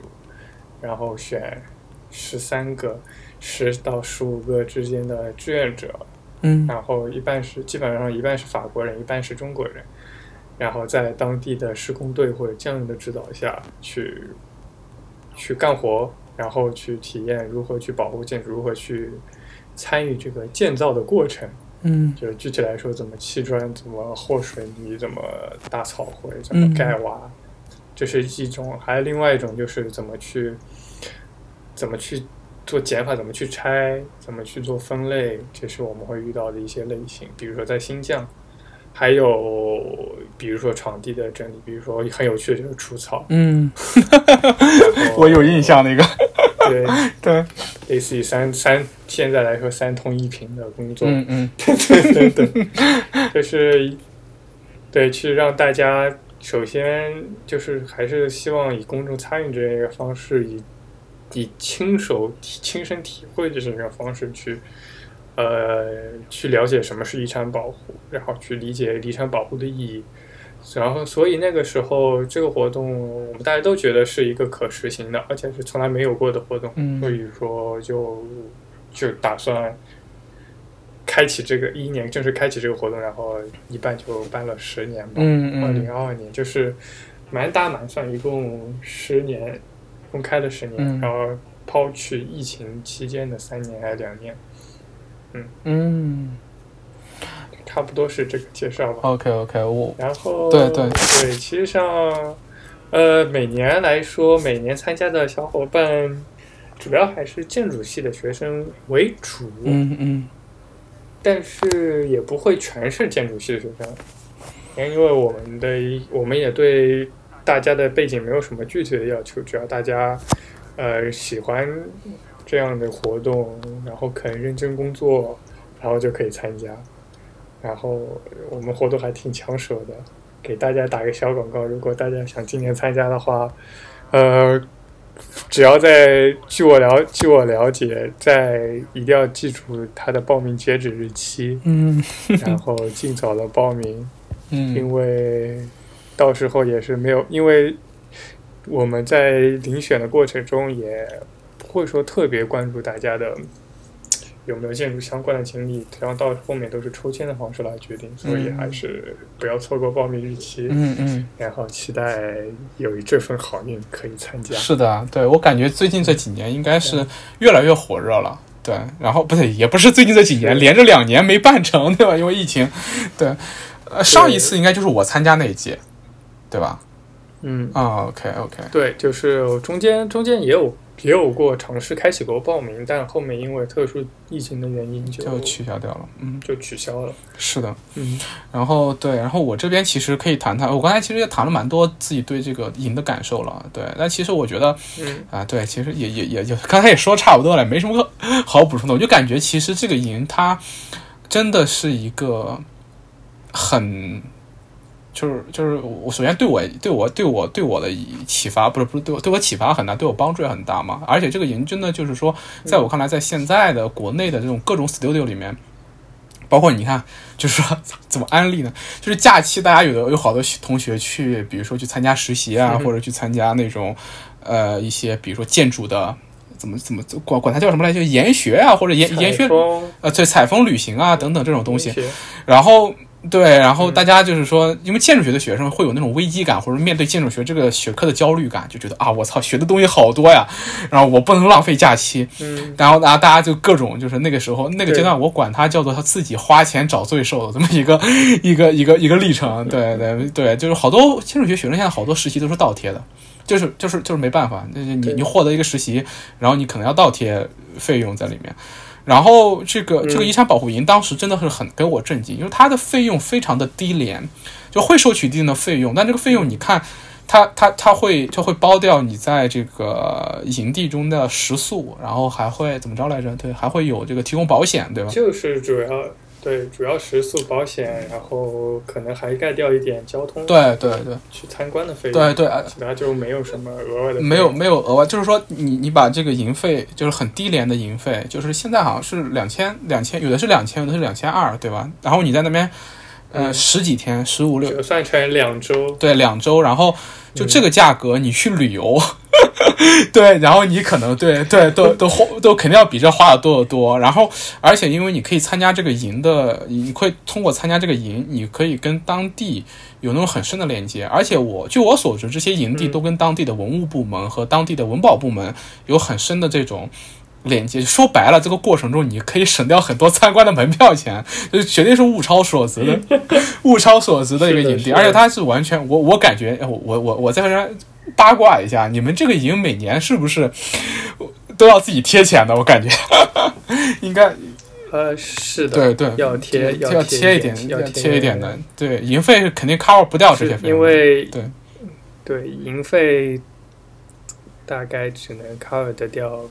百分之二三十吧，这反正都是公开可以说的，对对对是基金会的项目。你你可见就是说，你来这边之后，因为你看你一个人，相当于说是你的营费只能 cover 掉你一个人在这边的百分之二十到百分之三十，就是整整这个整个整个平均下来的百分之二十到百分之三十，相当于说你可以获得一个很高的补贴去体验这一切。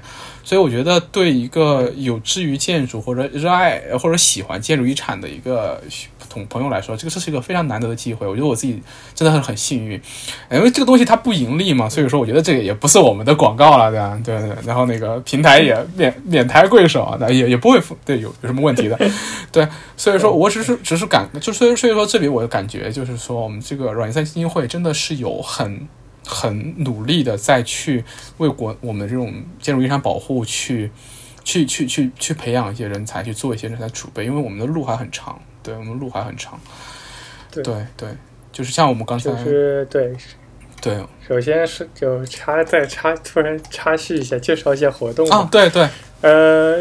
对对，除了像除了就是大家可以亲自去修一些古建筑以外，还会组织一些遗产地的参观活动。嗯嗯所以说，这个工作营为期两周的，它有一定的广度，嗯然后也有一定的深度。嗯然后深度就是指大家会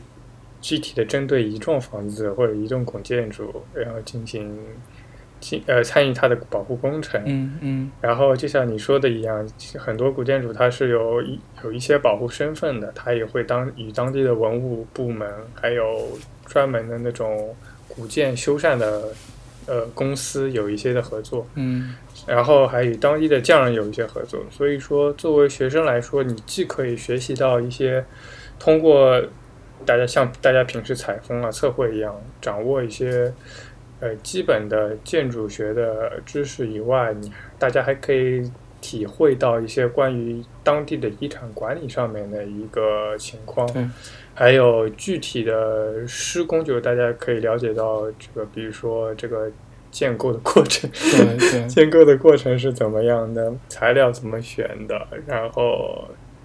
在在现在来说，具体会遇到遇在保护过程中有遇到哪些十分的具体的，而且有当地的问题，嗯然后大家也会跟匠人非常亲密的沟通，大家也会可以理体会到匠人当地工匠在保护文物保护中的作为参与者的这样的一个环节的重要性。对。也会可以感受到现在文物保护有多么的不容易，所以我们基金会也也是非常的大力的在继续的怎么说，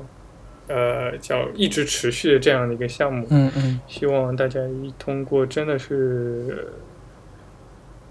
嗯，实地的去体会，嗯。然后文物保护的重要性。是的，是的，嗯对。这里其实还想说到，就是，就是，就是刚才你说的对匠人这一个环节，其实我觉得我自己在就在读我我自己经常跟朋友们聊天的时候说，在读研的时候，我对整个建筑的理解有一次回归嘛，就是说，呃，我上次跟那个舒英，就是另外一个朋友，就是他是他是做民居的，我跟他聊天的时候，我就说整体上我们的回归叫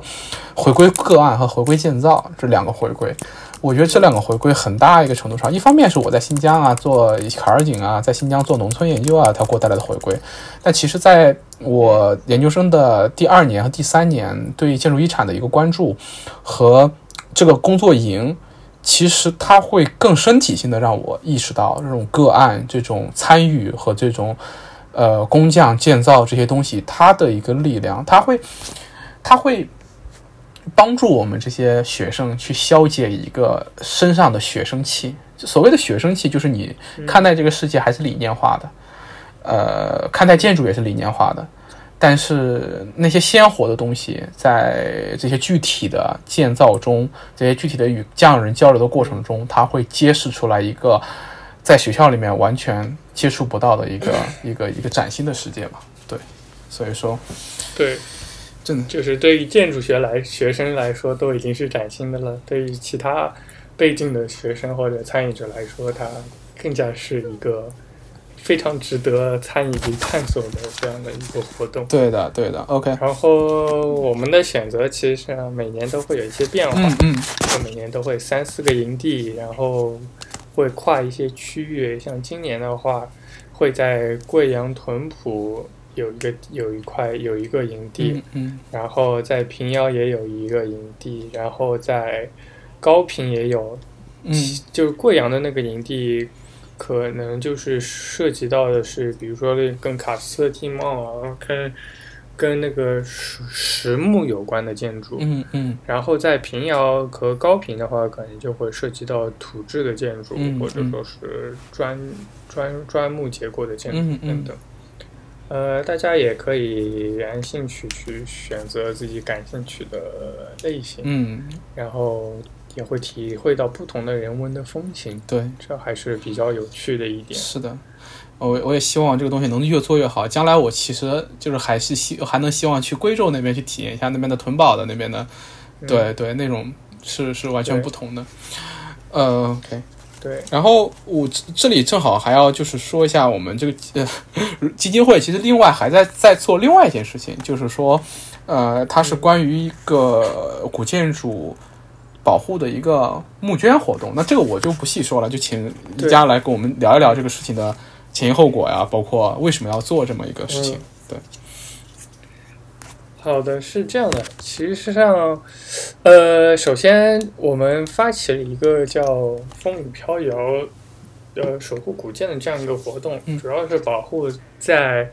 呃，我记得是在二一年的那段时间，大家在应该知道，在国内气候反常，然后大水大雨过后，有很多古建筑受到了不同程度的破坏，有的就直接毁坏了，有的就是局部的一些损坏。然后我们基金会也是想帮助当地的，帮助当地对对这个文物保护事业有些贡献，同时也回归到基金会的这样的一个本职的工作，就是筹钱。嗯嗯。然后筹钱的筹款的方式，然后作为一个非公募基金会来帮助当地去获得一些保护上的资金，虽然这个资金并不是非常的多。但是也会帮助到大家前期的或者中期的一些保护工作。嗯，所以说我们在二零一年的时候就联合了其他有公募资质的基金会，在平台上发动了呃发动了捐款的通道。然后在文末的话，我可以。跟大家推，就是跟大家对呃说一下这个具体在哪里捐款，嗯嗯，然后对，然后关于具体的一些捐款的呃，我们这些呃捐款捐赠款项的利用还有保护的计划都会详细的列清在呃我们在平台上的这个捐款的通道中，大家可以看到最近的进展，嗯，还有。哪些建筑需要我们保护？然后具体需要做哪些保护工程？然后工期是什么？然后，然后，然后捐款的款项的利用都可以看到。嗯，也希望大家来自不同各地的人们都可以对保护尽一份力吧，因为这不仅仅是关系到当地的一些人的呃实际的生存生存的情况和遗产价值。同时，大家也该知道，呃，这个遗产价值它实际上真的是代表着，嗯，怎么说？代表着我们中华的民中华民族的这样的一个文化价值。所以说，它的价值是共通的，它是跨越不同的地区和地域的。所以说，我们也希望，呃。大家都可以参与到这个呃，就是自己有能力的情况下，都可以参与到这个捐款的项目中来。是的，然后，然后为遗产保护事业做一些呃力所能及的事情。嗯嗯，是的，对，就是我们之前聊到了很多关于这种建筑遗产的，就是一些我们在学习啊，在工作中的这种呃趣事啊，包括一些困惑。那么最最刚开始我们提到遗产的价值的时候，我们提到了一个东西，就是共识。就是遗产本身，它是我们的一个共识，但是反过来，遗产其实也是塑造共识的一个重要的载体和环节。就是，嗯，我们国内在做建筑的这些建筑师朋友，包括从建筑师到学者到呃，包括学生，就所有的跟建筑相关的每一个喜欢建筑的人，对我们都知道，我们现在。做建筑实践的时候，面对很多问题。我们这个时代在建筑上面可能都面对很多问题。就是刚才跟一家也聊到了，就是说这个我们在现在怎么样去凝结一个关于建筑的共识。当然，这我我们行业内就是关于建筑的共识，可能在更大的这个这个层层面上来讲，我们现在的人类可能也需要再重新凝结一个共识。但是我们怎么样去凝结那个共识呢？我们用什么方式去凝结那个共识呢？其实，在这个过程中，建筑遗产。和建筑遗产里面所传承下来的这些凝凝结下来的这些价值，是非常重要，而且是不可替代的。对，其实这个东西也也是很很个体性的体验。就当你看到那些老房子，当你看到那些，呃，这些建筑遗产可能是一些古建筑，有可能是一些古村落、一些街区，然后那些人类生活，呃，就是我们的。前人生活下的痕迹，然后他们跟生活之间的互动所凝结下来的这些东西，能给我们带来的启发和帮助和信念，都是非常非常非常宝贵的。对，它会鼓舞我们这些建筑学的朋友们、学生们去进一步的去探索，去去寻找一个在当代去为我们建设更好生存环境的一个尝试。那么，这其实对我来说，这是遗产的一个。很重要的一个价值，所以说，在这个特殊的时期，对对对，希望大家能够，呃，在力所能及的范围内去帮助一下我们现在需要保护的这些遗产。对，嗯，OK OK，啊，呃，我最后再推一下两个公众号，OK OK OK，通过公众号，对我们也会放在我们的文末和那个对进入。对，进入报名链接和捐款通道链接。嗯嗯嗯。然后第一个公众号叫“软一三城市遗产保护基金会”。嗯嗯。然后基金会的公众号，第二个是建筑遗产保护工作营。嗯。这是工作营专门的工作公众号。嗯。然后在里面，应该是在置顶的部分都会有。报名通道，然后除了志志愿者的报名通道以外，还有工作营艺术驻地艺术家的报名通道。嗯，因为我们认为艺术家他也是通过艺术家的手手法或者他的作品，也是一种宣传保护保护意识、保护意义和建筑价值的这样的一个工具。然后，艺术介入遗产这个行为也是在。各地广泛使用的一个，我觉得是一个很很不错的一个，呃，一个类似于宣传或者说是，呃，怎么说？忘记那个确切的词汇了。嗯嗯。呃，去让大家更能、更感性的去体会到工作营的价值的这样一个方式。所以说，我们也会招一些。驻地艺术家，然后跟志愿者一起共同，呃，共同参与，呃，工作营的环节。但是，主要的工作是对工作营的内容进行艺术创作。嗯，呃，报名通道也在同样的那个公众号的文章中都有。对，我会把都有都有写列出。公众号的名片放到我们的这个文末，对，放在我们这个各个平台的那个链接里面，对，然后大家可以去关注一下，然 So 后 many things I gotta 挺好 do. 的，挺好的。OK OK，那今天我们差不多， So many 呃 things 谢 I 谢 gotta 谢谢大 do. 家的关注。 I gotta gotta do. 谢谢。 I gotta gotta do, gotta do, gotta do, gotta do, gotta do. I gotta gotta gotta keep my sanity. Gotta face reality. Gotta find my destiny. Gotta know my history. Gotta keep my dignity. Gotta feed my family. Gotta praise His Majesty. Gotta give thanks to the eye in me. Gotta keep my head up high. Gotta reach out for the sky. Gotta know the reasons why. Gotta get my piece of that pie. Gotta try to tell no lie. Gotta keep an eagle eye. Gotta go to Zion I. Gotta give thanks to the eye and I. Gotta do some good today. Gotta walk in a righteous way. Gotta hear what the Father say. Gotta gotta pray every day. Gotta work to get my pay. Gotta rest on Sabbath day. Gotta never go astray. Gotta give thanks and I'm okay. Gotta go for excellence. Gotta show magnificence. Gotta flow with the elements. Gotta work with common sense. Gotta make the people see. Gotta be the best that I can be. Gotta show humility. Gotta give thanks to the I and she. Gotta try to teach the youth. Gotta make them know the truth. Gotta show them it's a plan. Gotta expose the other man. Gotta make them overstand. Gotta be the best they can. Gotta reach that promised land. Gotta give thanks to the Iron Man. So many things I gotta do. So many things I gotta do. I gotta, gotta do.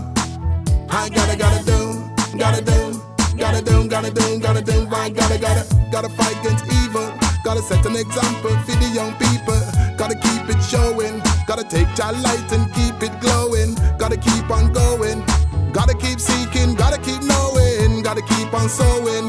Gotta reap fruit as the wind is blowing. Gotta keep my peace of mind. Gotta seek, then I shall find. Gotta let my spirit shine. Gotta fight for what is mine. Gotta keep myself in line. Gotta look out for the sign. Gotta do it all the time. Gotta give thanks and I'll be fine. Gotta keep spreading my word. Gotta make my voice be heard. Gotta be free as a bird. Gotta get what I deserve. Gotta walk with blessed love. Gotta reach those heights above. Gotta hear some reggae dub. Gotta give thanks to the I in love. Gotta give my heart, gotta give my soul, gotta give my life, gotta give my best. Gotta meditate, gotta concentrate, gotta elevate, gotta pass the test, gotta use my brain. Gotta, gotta go through enough pain. Gotta do it all the same. Gotta give praises to his name. So many things I gotta do. So many things I gotta do. I gotta, gotta do. I gotta, gotta do. Gotta do. Gotta do, gotta do, gotta do. I gotta, gotta do. So many things I gotta do. So many things I gotta do. I gotta, gotta do. I gotta, gotta do. Gotta do. Gotta do, gotta do,